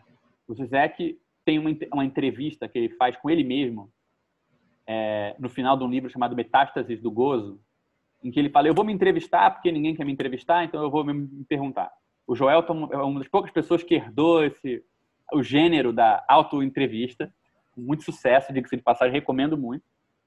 Mas o que numa, numa das auto-entrevistas que ele faz, ele fala o seguinte: quando eu uso esses exemplos idiotas, é, é para mim que eu estou explicando. Porque o essencial é o seguinte: eu falo como se eu estivesse falando para um idiota, eu tento transmitir a psicanálise pela, pela vulgaridade, pelo exemplo, pela coisa mais baixa possível, não porque eu estou falando com uma outra pessoa, um pobre coitado que precisa ser esclarecido, mas porque eu sou esse idiota. Né? Ou seja, ele não entende se a coisa não sobreviver esse teste de ser explicada da maneira mais vulgar, pelos exemplos mais idiotas, onde tudo aquilo que, digamos assim, enobrece o filósofo está retirado da equação. Né? Então, assim, é, você vê que é uma aposta diferente da aposta do Miller e do Milner sobre o que, que faz uma boa transmissão. Né? Eles apostam na formalização. Quanto mais formal uma coisa, mais ela sobrevive à transmissão entre culturas, mais ela atravessa a consciência, porque ela não depende de você representar aquilo, etc. E, tal. e o Zizek faz o caminho diferente. Ele fala: olha, quanto mais vulgar a maneira de fazer a coisa funcionar, quanto mais testada no caldo cultural mais podre que a gente tem, mais a coisa é inteligível. Né? O Zizek, para mim, foi o cara, e eu acho que ele, isso é o que foi sempre essencial, no certo sentido permanece sendo, ele foi o cara que pegou certos impasses do Lacan, que dizem respeito à sociabilidade, ou seja, todas as teorias que a gente viu agora do Lacan, da resistência do analista, da transgressão em relação à lei, da, da autoridade do superego. E o Lacan, meio que todas as soluções para essas coisas, ele aponta para a ideia de um, de um analista, uma espécie de, de monge solitário que se subtrai da, do mundo social, porque o mundo social é assim e não tem jeito. O Zizek é um cara que, re, que joga o analista de volta no mundo social. Então, em vez do formalismo, que só o francês que estudou lógica na Sorbonne entende, é o Kung Fu Panda. Né? Em vez da solução para você não ceder ao superego, é, vir de você fazer o silêncio, se retirar, não sei o quê, vem da filosofia hegeliana, que envolve uma o Hegel sempre aposta que você supera um impasse indo mais fundo nele, né? Então, nunca o Hegel se retira. Na filosofia do espírito, você só deteriora uma formação social, conceitual, achando a exceção dela, dentro dela. Né? Então, a filosofia do espírito hegeliana dá para o Lacan, Lacan uma cara mais assim, não é que resolve, mas pelo menos coloca as coisas em termos em que tem um samba aí, tipo, entre o problema e a solução, não é tipo um ou outro, ou bem você se evita grupos e formações, ou bem você é, tá ferrado o superego, não sei o quê. Pode ter formações sociais onde o superego tem formulações diferentes historicamente. A gente pode dizer que talvez o Zizek não concordasse com isso, porque ele não faz uma leitura historicista do Hegel, mas certamente ele inclui um pouco de história, no sentido marxista, na, nessas formulações que a gente estava discutindo antes, onde as coisas são superáveis por caminhos que não são individuais. Né? E a terceira coisa do Zizek, que já era importante na época e por muito tempo virou um bordão, antes do SEI e no próprio SEI, de certa forma, era a ideia de que comunismo não é o nome de uma solução, é o nome de um problema. Isso é uma frase que você encontra naquele primeiro como tragédia, depois como fato. O Zizek vai falar, olha gente, não adianta você querer ser comunista porque os comuns vão resolver os problemas do mundo. Não, os comuns são o nome de um problema. E eu acho que no SEI isso foi ganhando cada vez mais sentido. Eu diria que é uma das, das poucas coisas dessa época que se preservou como um princípio, eu acho, né? Quando a gente fala que, ah, porra, o SEI ficou morno e os problemas do SEI não interessam mais a gente. Né? Ou seja, os problemas do SEI não são o que a gente tem em comum. A gente tem em comum que, a gente é membro do coletivo. É uma coisa que essa frase e o pensamento do Zizek em torno disso talvez ajude a gente a entender. Do Badiou, na época, que eu tinha lido muito pouco, é, eu só li os livros pequenos do Badiou, eu estava começando a estudar o que era necessário realmente para entender esse filho da puta, mas eu gostava muito de uma coisa que parece uma espécie de complemento ao Zizek, que é que se o Zizek fala assim, gente, tome cuidado com a transgressão gratuita, porque ela pode ser a coisa mais codificada possível, ora, isso cria um impasse, porque se a gente está acostumado a pensar a crítica do capitalismo pela interrupção, pela inconsistência, pela transgressão, pela subversão, e a subversão, a inconsistência e a transgressão podem ser uma forma de continuar o capitalismo, pode ser uma coisa que ele pede da gente, então a gente tem que começar a imaginar que talvez a continuidade, a consistência e a regra sejam mais emancipadores do que a gente pensava. Né? Tipo, se ali onde a gente está transgredindo a lei, a gente pode estar fazendo exatamente o que esperam da gente, então a pergunta não pode ser simplesmente lei ou não lei. A pergunta tem que ser, talvez, lei ou outra lei. E a ideia que o Badiou trazia era essa: não seja um bom menino e siga o que estão mandando, mas a oposição à lei não é a não lei. A oposição à lei é outra lei. Né? Ou seja, como é que é que a gente faz para construir, para construir um outro princípio de regimentação para o que a gente vai fazer. Eu lia isso como uma espécie de complementação ao Zizek. Né? Um elogio ao mesmo tempo da liberdade, tipo, não tem por que você fazer o que o Estado diz que é verdadeiro, mas ao mesmo tempo uma desconfiança da espécie de espontaneísmo, faça o que você quiser fora da lei, porque isso vai ser radical. Tem uma espécie de outro caminho que é nenhum desses dois, né? E o Rancière trazia uma coisa muito importante que Ei, Gabriel, desculpa. Qual era o livro específico do Badiou que, tu lia na época? Que tem essa Eu li o a hipótese comunista, o, o manifesto pela filosofia, o condições que tem Beleza. texto sobre política. Mas assim, eu pulava as meditações sobre matemática que eu não tinha estudado. É, eu entendia o Badiou muito pelo livro do São Paulo, que eu acho que depois foi um livro muito importante para o SEI no começo também. Minha ideia é a gente vai, como isso aqui influiu muito no começo do SEI, vocês vão ver que quando a gente entrar na história do SEI dos primeiros anos, a gente vai discutir textos específicos onde isso apareceu, né? Mas assim, eu acho que tinha esse jeitão geral dessa questão. E eu acho assim interessante porque o, o Agamben, o Rancière e o Badiou, eu acho que eles davam conteúdo para essa aposta de fundo do Lacan e do Zizek. Né? O Lacan coloca essa pulga atrás da orelha. Pô, será que você não tem que Será que essa ideia de transgredir, de procurar uma coisa que é espetacular, não está sendo justamente como você está atrapalhando uma mudança? Será que a transgressão não é um imperativo hoje em dia? E coisas assim? O Zizek vinha, jogava isso para o campo social com o Hegel. Tirava a cara francesa é, aristocrática que é, o formalismo tinha e jogava no campo da vulgaridade, do mundo social, mostrar, fazia uma, uma, uma desativação dessa dimensão superegóica do próprio Lacan, né? De ter que ser o bambambam bam, bam de qualquer coisa. Mas ficava em aberto, digamos assim, como é que você constrói alguma coisa dentro disso. E eu acho que o Badiou, com essa ideia de uma outra regra, o Rancière, com uma ideia que eu acho que é essencial, que não está nem no Zizek nem no Badiou diretamente, que é aposta sempre é, no desconhecimento e não no conhecimento das pessoas. Né? O Mestre Ignorante é um livro que, quando eu li da primeira vez, o que me chamou mais atenção não foi nem é, a dimensão anarquista, o papel social da coisa, mas o fato de que ele estava propondo um método didático onde a pessoa que não sabia usava a outra pessoa como uma mediação para ela aprender sozinha. Ou seja, não é que, o, que a substância do, do processo, né, o professor que define que você está numa sala de aula, ele determinava nada. Ele era uma espécie de mediação que o melhor que ele podia fazer era sair da frente para a pessoa fazer algo com ela mesma. Né? Então era um exemplo meio concreto de uma prática social que parecia pegar algo dessa ideia de que a resistência está do lado do analista, né? Porque na psicanálise o analista meio que é uma mediação que não determina o que o paciente faz. O paciente acha que, ele, que você está determinando, que você sabe o que ele está passando, mas no fundo você não sabe nada disso. E, e ele usa a própria fantasia que ele constrói para responder a esse fantasma e se reposicionar, né?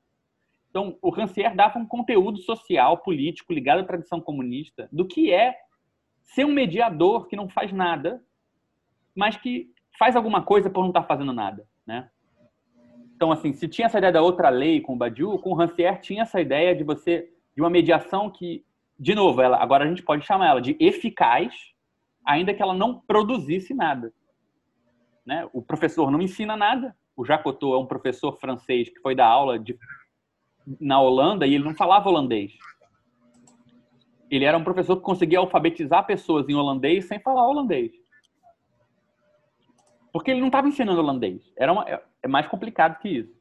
Então, tinha essa ideia de, pô, tá aí uma mediação de alguém que sai da frente de um processo, né? torna esse processo mais simétrico, sem por isso abandonar a mediação, sem abandonar a lei, né? Uma outra lei. A lei do professor que não ensina nada não é igual à lei do professor que ensina, né? É, e que isso produzia efeitos. Então, isso também foi uma ideia por trás. E, por fim, eu acho que no Agamben, principalmente os textos dele que falam da ideia de que a gente escapa desse processo de constante reabsorção de tudo que a gente faz por uma máquina, do valor, etc. e tal, pelas coisas que são pura mediação e não servem para nada. Tem um texto muito famoso do Agamben, onde ele, ele fala sobre o cavalo do Alexandre o Grande, é um conto do Kafka. O Kafka escreveu um conto sobre o cavalo do Alexandre o Grande, que depois que o Alexandre o Grande morreu, o cavalo, como se fosse o BoJack Horseman, vai para uma biblioteca e começa a estudar. E não faz mais nada. E ele fala, e ele narra essa atividade vazia, que só serve para ela mesma, sem fim nenhum, como uma espécie de felicidade, né? Como uma coisa que é um ganho em si. É... A interpretação que o Agamben dá daquela parábola do Kafka também, de estar parado na porta da lei, né? O cara tá, ele tá numa porta, esperando aquela porta abrir, e depois a gente descobre que aquela porta estava ali só para ele. Era só ele cruzar a porta e atravessar, ele ficou esperando. E o Agamben não interpreta isso como um ah, o cara fica preso na burocracia, mal sabia ele.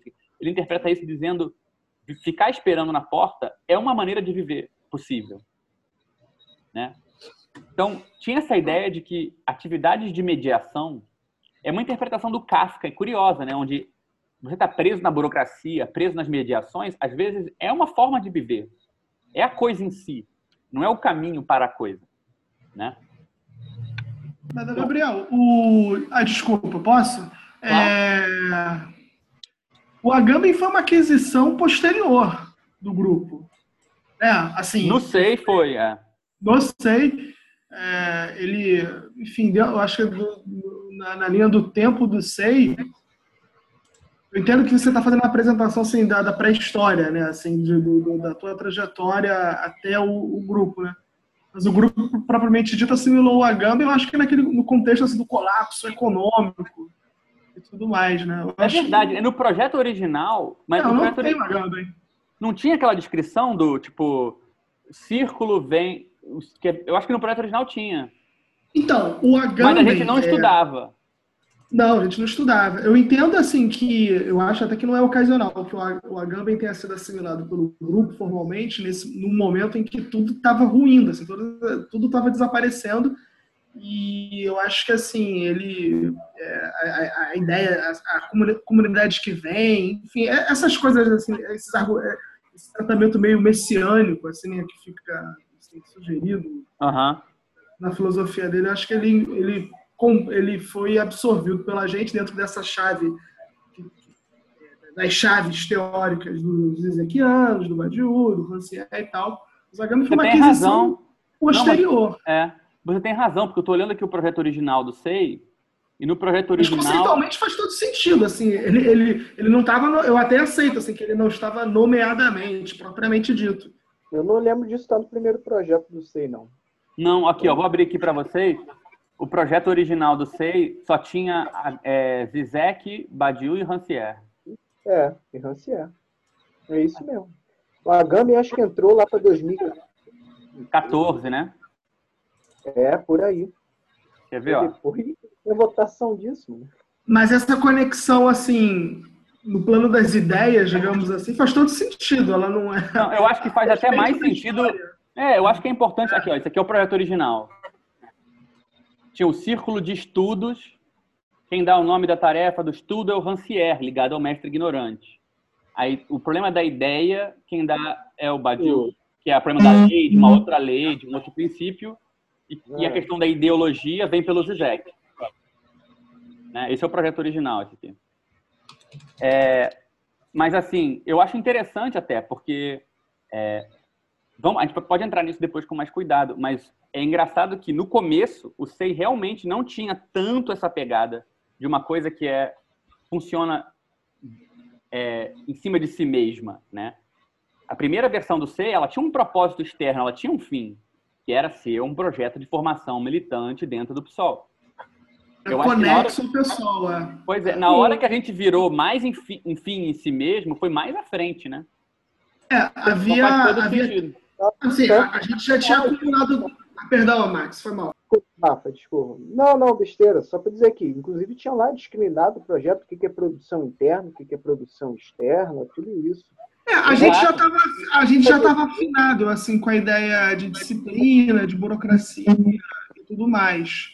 É, mas nesse momento é, a, a mas isso vinha muito mais do Zizek e do humor com a burocracia do que essa coisa é, que serve por si mesma do Agamben, que eu acho que é. apareceu mais na frente. É. A intimidade que a gente acumulava com, com os problemas da ordem burocrática e da disciplina, na verdade, serviu para a gente angular a nossa posição sobre a questão do partido.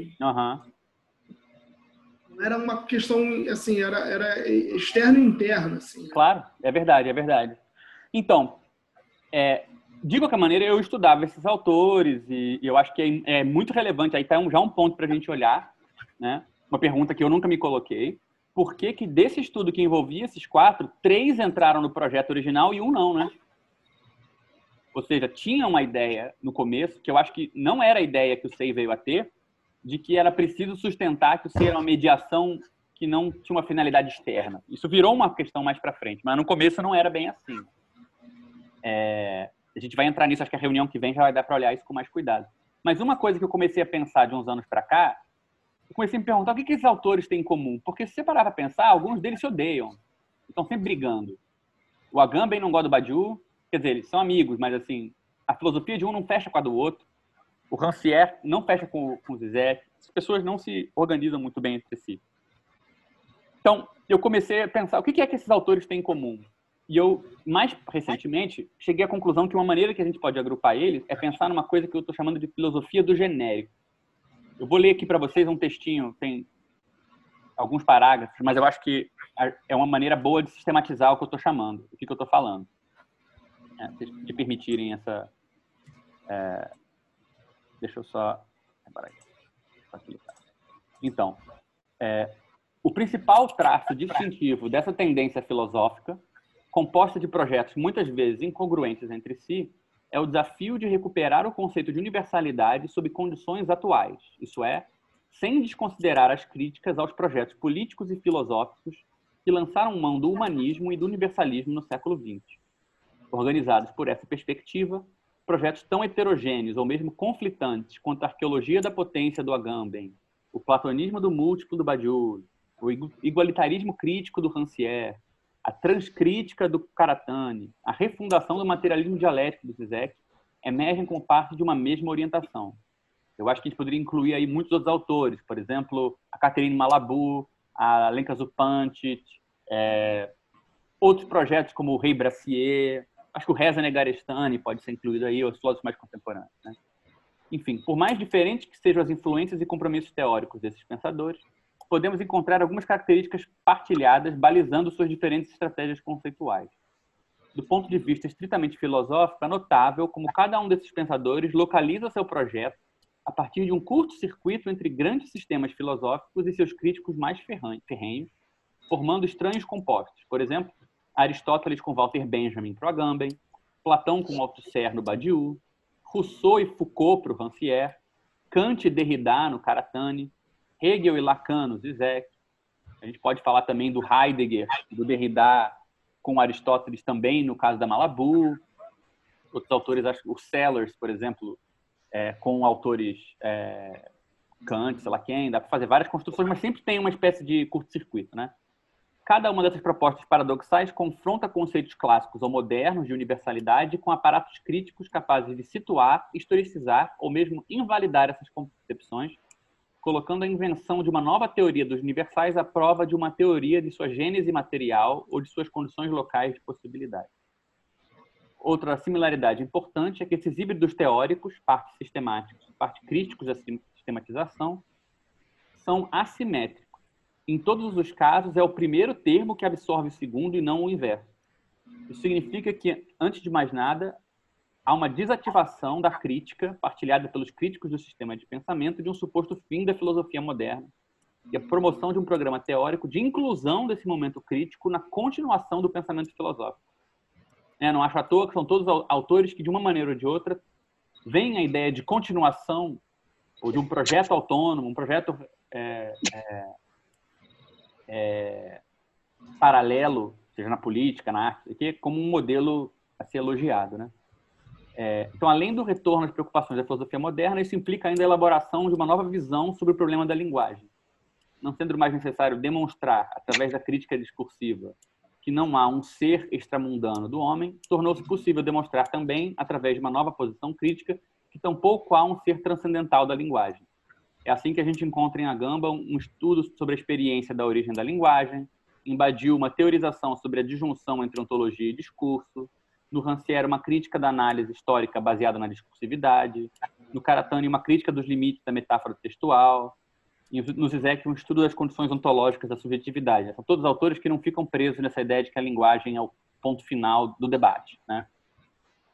É, enfim, tem mais coisa aqui, mas eu acho que tem vários pontos em comum entre eles. Também tem a questão de todos citam o Marx, tem um interesse pelo Marx, os escritos da juventude do Marx, né? ou seja, a época da antropologia filosófica, a discussão sobre o genérico de uma forma ou de outra e tal. Todos eles têm uma discussão de uma maneira ou de outra com o Freud também, seja para rejeitar alguma coisa, mas todos eles adotam algumas cláusulas do Freud. Então tem alguns traços em comum que a gente poderia reconhecer nisso que eu estou chamando de filosofia do genérico todos querem um universalismo, mas não acreditam numa totalização estável. Eles leem sistemas filosóficos através de seus críticos. Eles têm um engajamento meio enviesado com a psicanálise e com o marxismo. E para todos eles, em geral, o que é mais comum é algo que é meio falho, ou que não pode ser falado diretamente, ou que não tem um predicado próprio. Todos eles são meio, têm meio dúvidas em relação ao universal entendido como um predicado que todo mundo tem em comum, né? como um todo.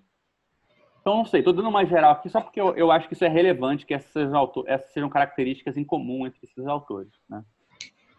Mas, assim, o que eu achei que a gente podia fazer hoje, tá tarde já, eu vou tentar só dar uma pincelada e deixar para o encontro que vem, é pegar duas coisas que eu acho que são mais diretamente influentes na história do SEI, não são tão abstratos quanto interesses por autores. Um que foi o final de, um, de, de um projeto de cinema, de um curta-metragem.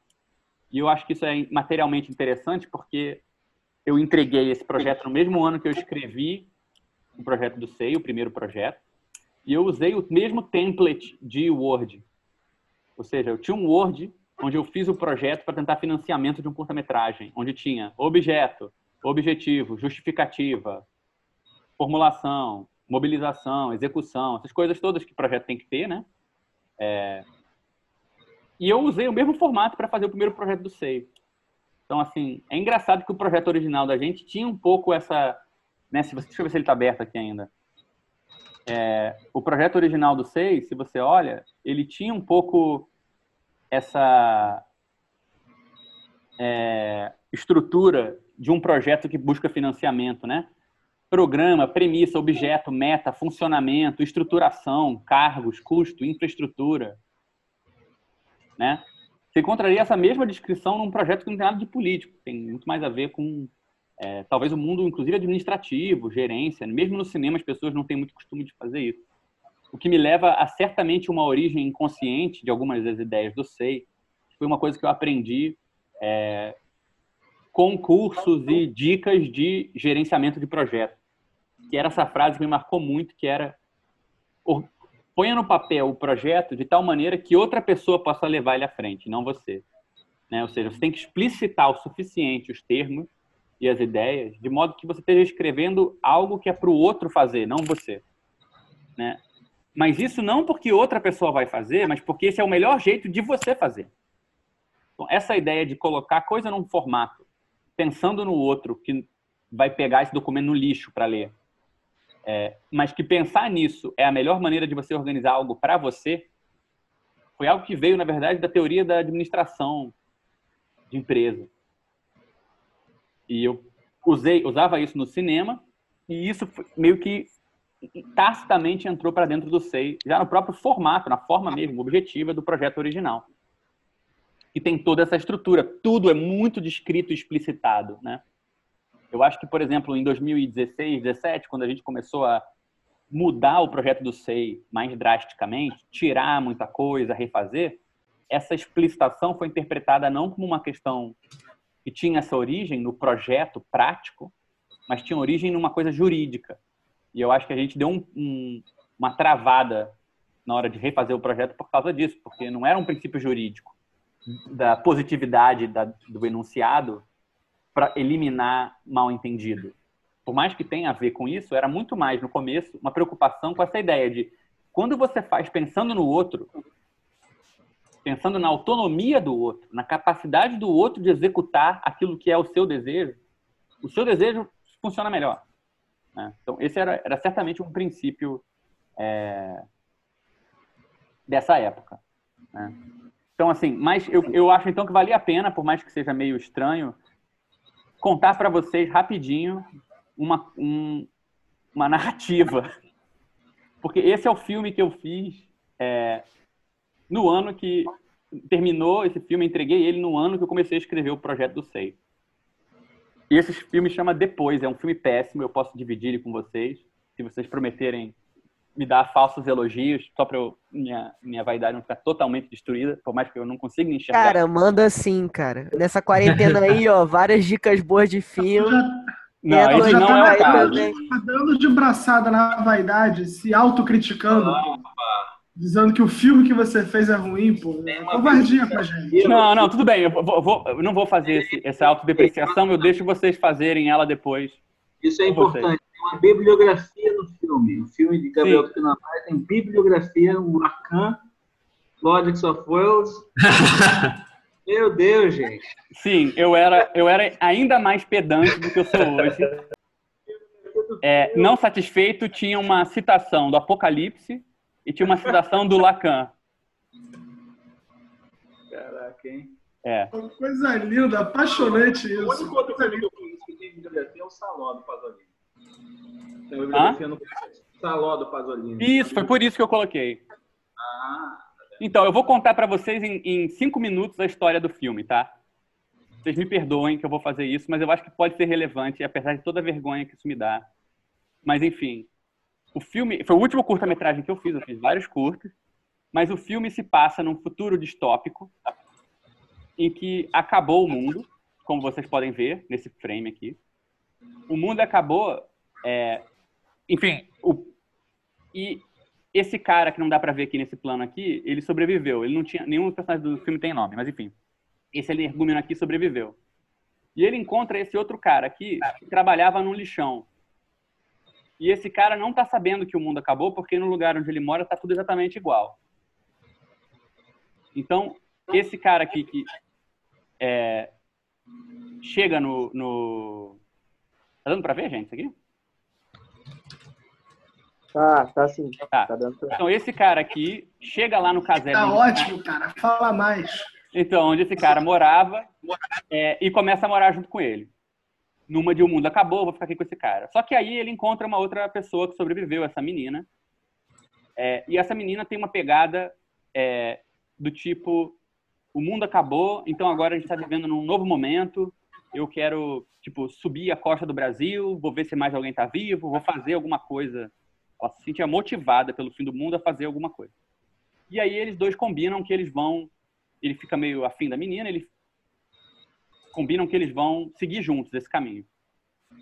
Aí ele tenta roubar uma comida desse primeiro camarada aí para levar na viagem.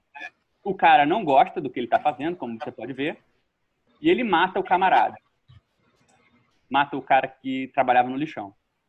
Quando ele matou o cara que trabalhava no lixão e agora ele tem o casebre para ele e ele tem as condições de ficar ali morando sozinho, ele vira para a menina e fala: "Você não quer ficar aqui comigo?" Esquece esse negócio de continuar, não tem nada por aí, fica aqui. E a menina fala, não, eu prefiro ir. Né, O cara rouba as coisas da menina para tentar fazer uma barganha com ela. E ela mesmo, sem nenhum recurso, fala heroicamente que ela quer continuar indo embora. E ele deixa ela embora e fica.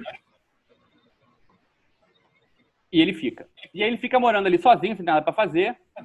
É, e aí a cruz que ele colocou na, na lápide lá daquele cara, ela não funciona mais, ela não fica em pé mais. E aí ele lembra que ele tinha encontrado uma régua no, no meio do lixão, né? E ele vai embora atrás dessa régua para colocar no lugar da cruz. E acaba o filme. Na época, eu achava que o filme, eu pensei o filme como se fosse fazer essa espécie de contraposição a esse voluntarismo heróico da pessoa que, porque o mundo vai acabar ou acabou, ela agora tá, tem uma nova disposição, ela vai fazer mil coisas, e essa posição de alguém que, porque vivia como se o mundo já tivesse acabado, vive o fim do mundo como uma continuação. Né? Então, tem, por um lado, alguém que vive o fim do mundo como uma continuidade, com um certo modo de vida periférico, e do outro lado, tem uma espécie de heroísmo é, de alguém que teve o mundo destruído, mas que toma essa destruição do mundo como uma espécie de espetáculo heróico, voluntário. Agora eu vou fazer uma coisa nova, a ponto de no final a pessoa preferir morrer indo embora do que ficar numa situação mambembe com aquele cara, né? Então tinha a ambiguidade desse personagem que fica para trás, se ele ficou para trás porque ele não tem coragem ou porque ele não tem uma ilusão, enfim, era essa a porcaria do filme. Quem quiser ver essa jossa eu mando para vocês, mas eu acho relevante porque foi era o que eu estava fazendo é, na época em que é, eu comecei a pensar junto com o Pensê, que é o que é o próximo ponto que a gente discutiria hoje. No final, do- no final das contas, o Sei, o Sei é o, é o que, que achou a régua aí, é? Então, você vê, a questão da régua tinha a ver com essa questão de uma outra maneira, de, de uma outra lei que não a cruz, né? Pa- Pans. Mas, por exemplo, o final do filme é péssimo. O final do filme, ninguém entende isso, porque isso não está no filme. Essa questão formal, eu- essa questão eu não soube trabalhar. Então, eu estou falando isso para vocês com uma interpretação minha, mas o filme não é isso. Quem vê o filme certamente nunca pensaria isso. É, mas é exatamente isso que você está pensando. Na maneira como eu interpreto, e o que estava na minha cabeça na época era essa questão. Né? O que, que vai organizar uma vida no fim do mundo que não seja, o, digamos assim, o espetáculo do fim. Tem alguma coisa na pessoa que já tá, já, para quem o mundo já tinha acabado, que é uma continuidade útil. Essa pessoa é a pessoa que tem um pé na base material, né? E tem alguma coisa na pessoa que vive isso como uma ruptura que também é algo de subjetivo, encantador, etc e tal. Mas o que, que é... Como é que você concilia ou lida com esses dois polos, já que eles parecem tão contraditórios, né? O realismo periférico e uma espécie de voluntarismo centrista, vamos pôr assim, né? A vulgaridade do Badiou, da vulgaridade do Zizek, essa coisa de você é, desfazer as expectativas superegóicas para conseguir habitar o mundo, né? de certa forma, e por outro lado, essa espécie de retorno de um encantamento com a fidelidade, com vamos fazer alguma coisa, o fim do mundo também pode ser o começo de alguma coisa. É, como, é que, como é que a gente concilia essas duas coisas, que na minha cabeça eram um grande problema, e no Pensei, que era o grupo de estudo que eu estava envolvido na época, para a gente era o grande problema. Qual é a relação possível entre o Badiou e o Zizek? Qual é a relação possível entre uma filosofia vulgar, pequena, morna, do deixa disso, gente, não vamos ficar inventando grandes fantasias, porque não é assim que funciona. E essa filosofia que ia no Platão, que ia no grandes atos heróicos, etc. e tal. Né? É, outra coisa que eu acho relevante é o seguinte, e, e assim, eu não trouxe isso só para falar do filme que eu fiz, mas porque o cinema eu acho que ele faz pensar uma coisa. Sempre achei curioso, assim, que não, não, não sinto que isso é tão discutido, mas na época isso me interessava muito, então eu acho isso muito relevante na época que eu fiz esse filme, né, eu filmei isso aqui no, no, no que é hoje o aterro sanitário de Duque de Caxias, lá em Gramacho, né? É, e foi um filme que me desinteressou do cinema em certa parte, não só porque eu vi o resultado final e vi que não era bom, mas também porque eu fiquei mil vezes mais preocupado com a produção e a organização do que com o resultado final. Então, é, eu comecei a perceber e me interessar por uma questão do cinema que eu acho que é particular do cinema, que é o seguinte: o cinema é uma forma de arte onde você, para tirar um filme ambicioso do chão, você não tem como ignorar certos mecanismos contemporâneos que vêm da administração, que vêm das áreas técnicas, que vêm da física, que vêm disso, daquilo. Você tem que lidar com equipamentos, tem que lidar com lei trabalhista, tem que lidar com mil coisas.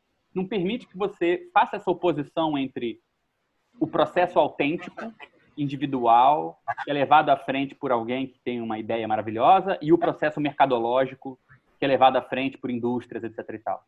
O autêntico e o industrial no cinema estão muito misturados, né? E não o industrial no sentido só de escala grande, mas de estrutura organizacional. Eu acho que se tem uma, uma arte que coloca em questão o entrelaçamento imanente, não é no, na temática, né? mas na produção é, entre toda uma herança que liga a arte a uma liberdade de expressão, a uma, é, um trabalho não alienado, liga isso à alienação do trabalho, à burocracia, aos processos técnicos, à divisão do trabalho, né, que imita e segue imitando para e passo as estruturas mais contemporâneas de flexibilização, etc. E tal, é o cinema. Né?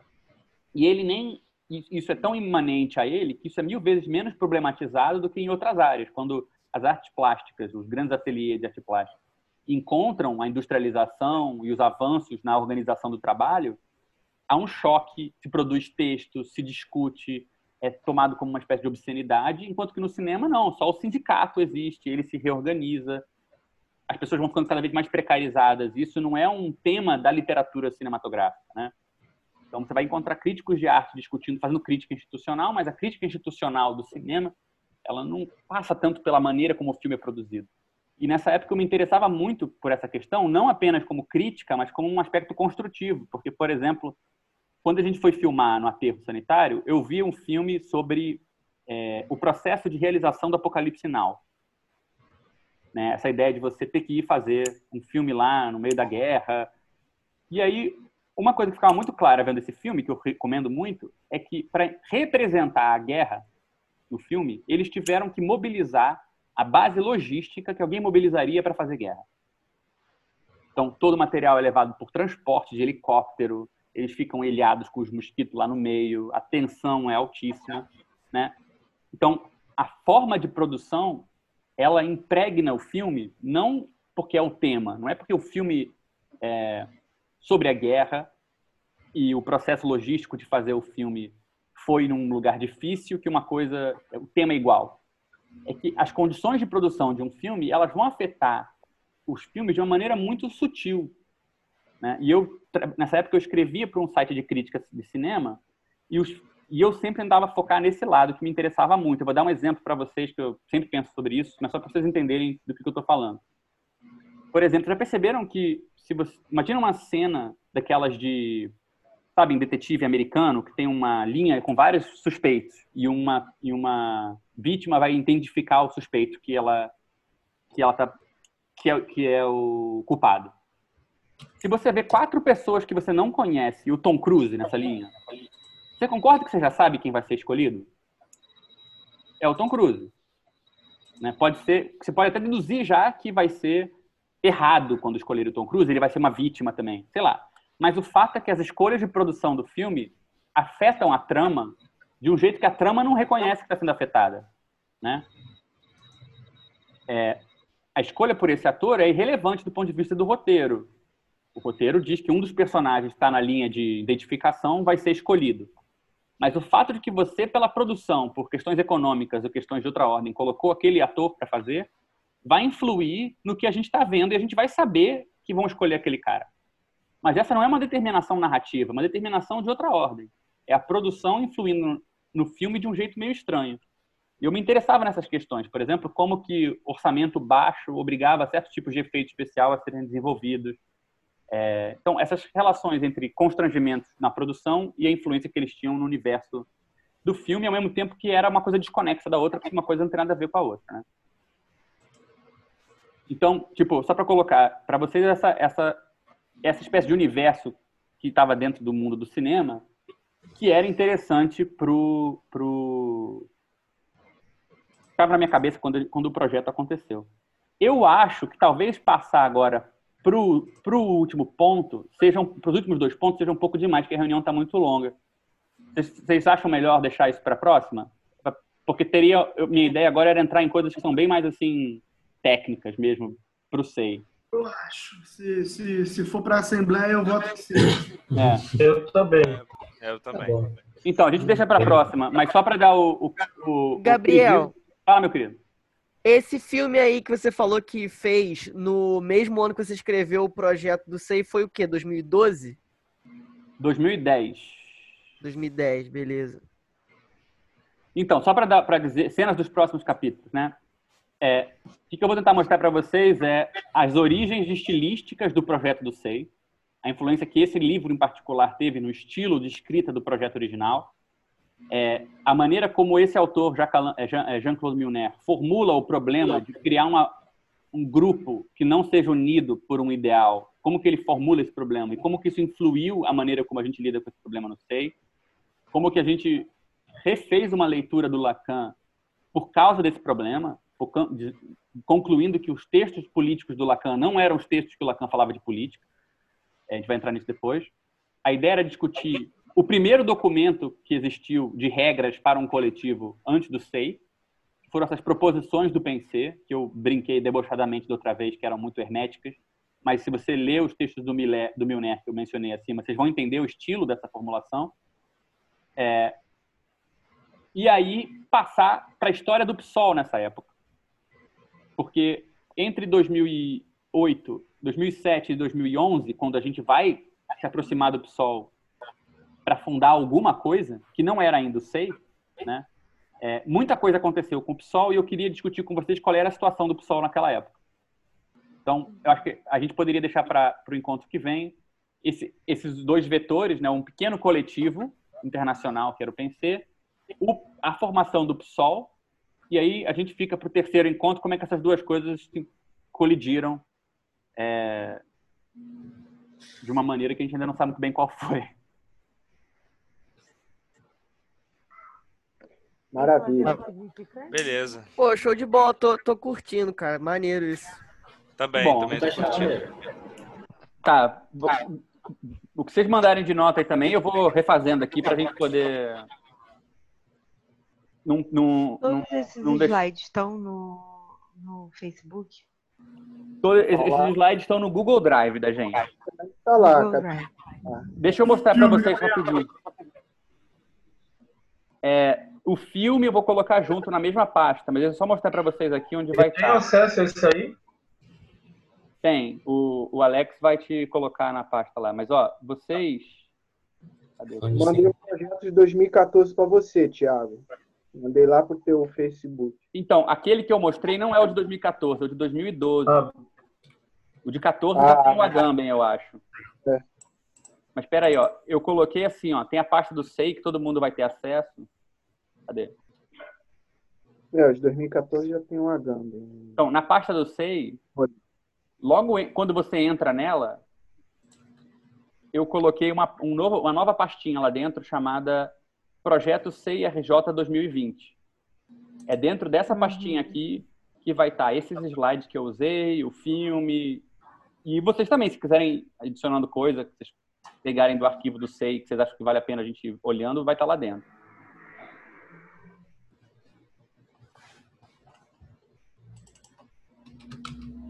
Ficou bonito, querido. Que bom. Amei. É isso aí, rapaz. Isso aí, galera. Então, mãos à obra. Eu sempre me sinto mais confortável em escrever notas de É. reuniões. Assim. Reflexão. Pô, valeu, galera. É isso. Boa noite. Tchau, Gabriel? tchau. Valeu, gente. Boa Tchau, noite, tchau. gente. Valeu, Buena. gente. Boa noite aí. Tchau, Silvia. Tchau, Joel. Valeu, pessoal.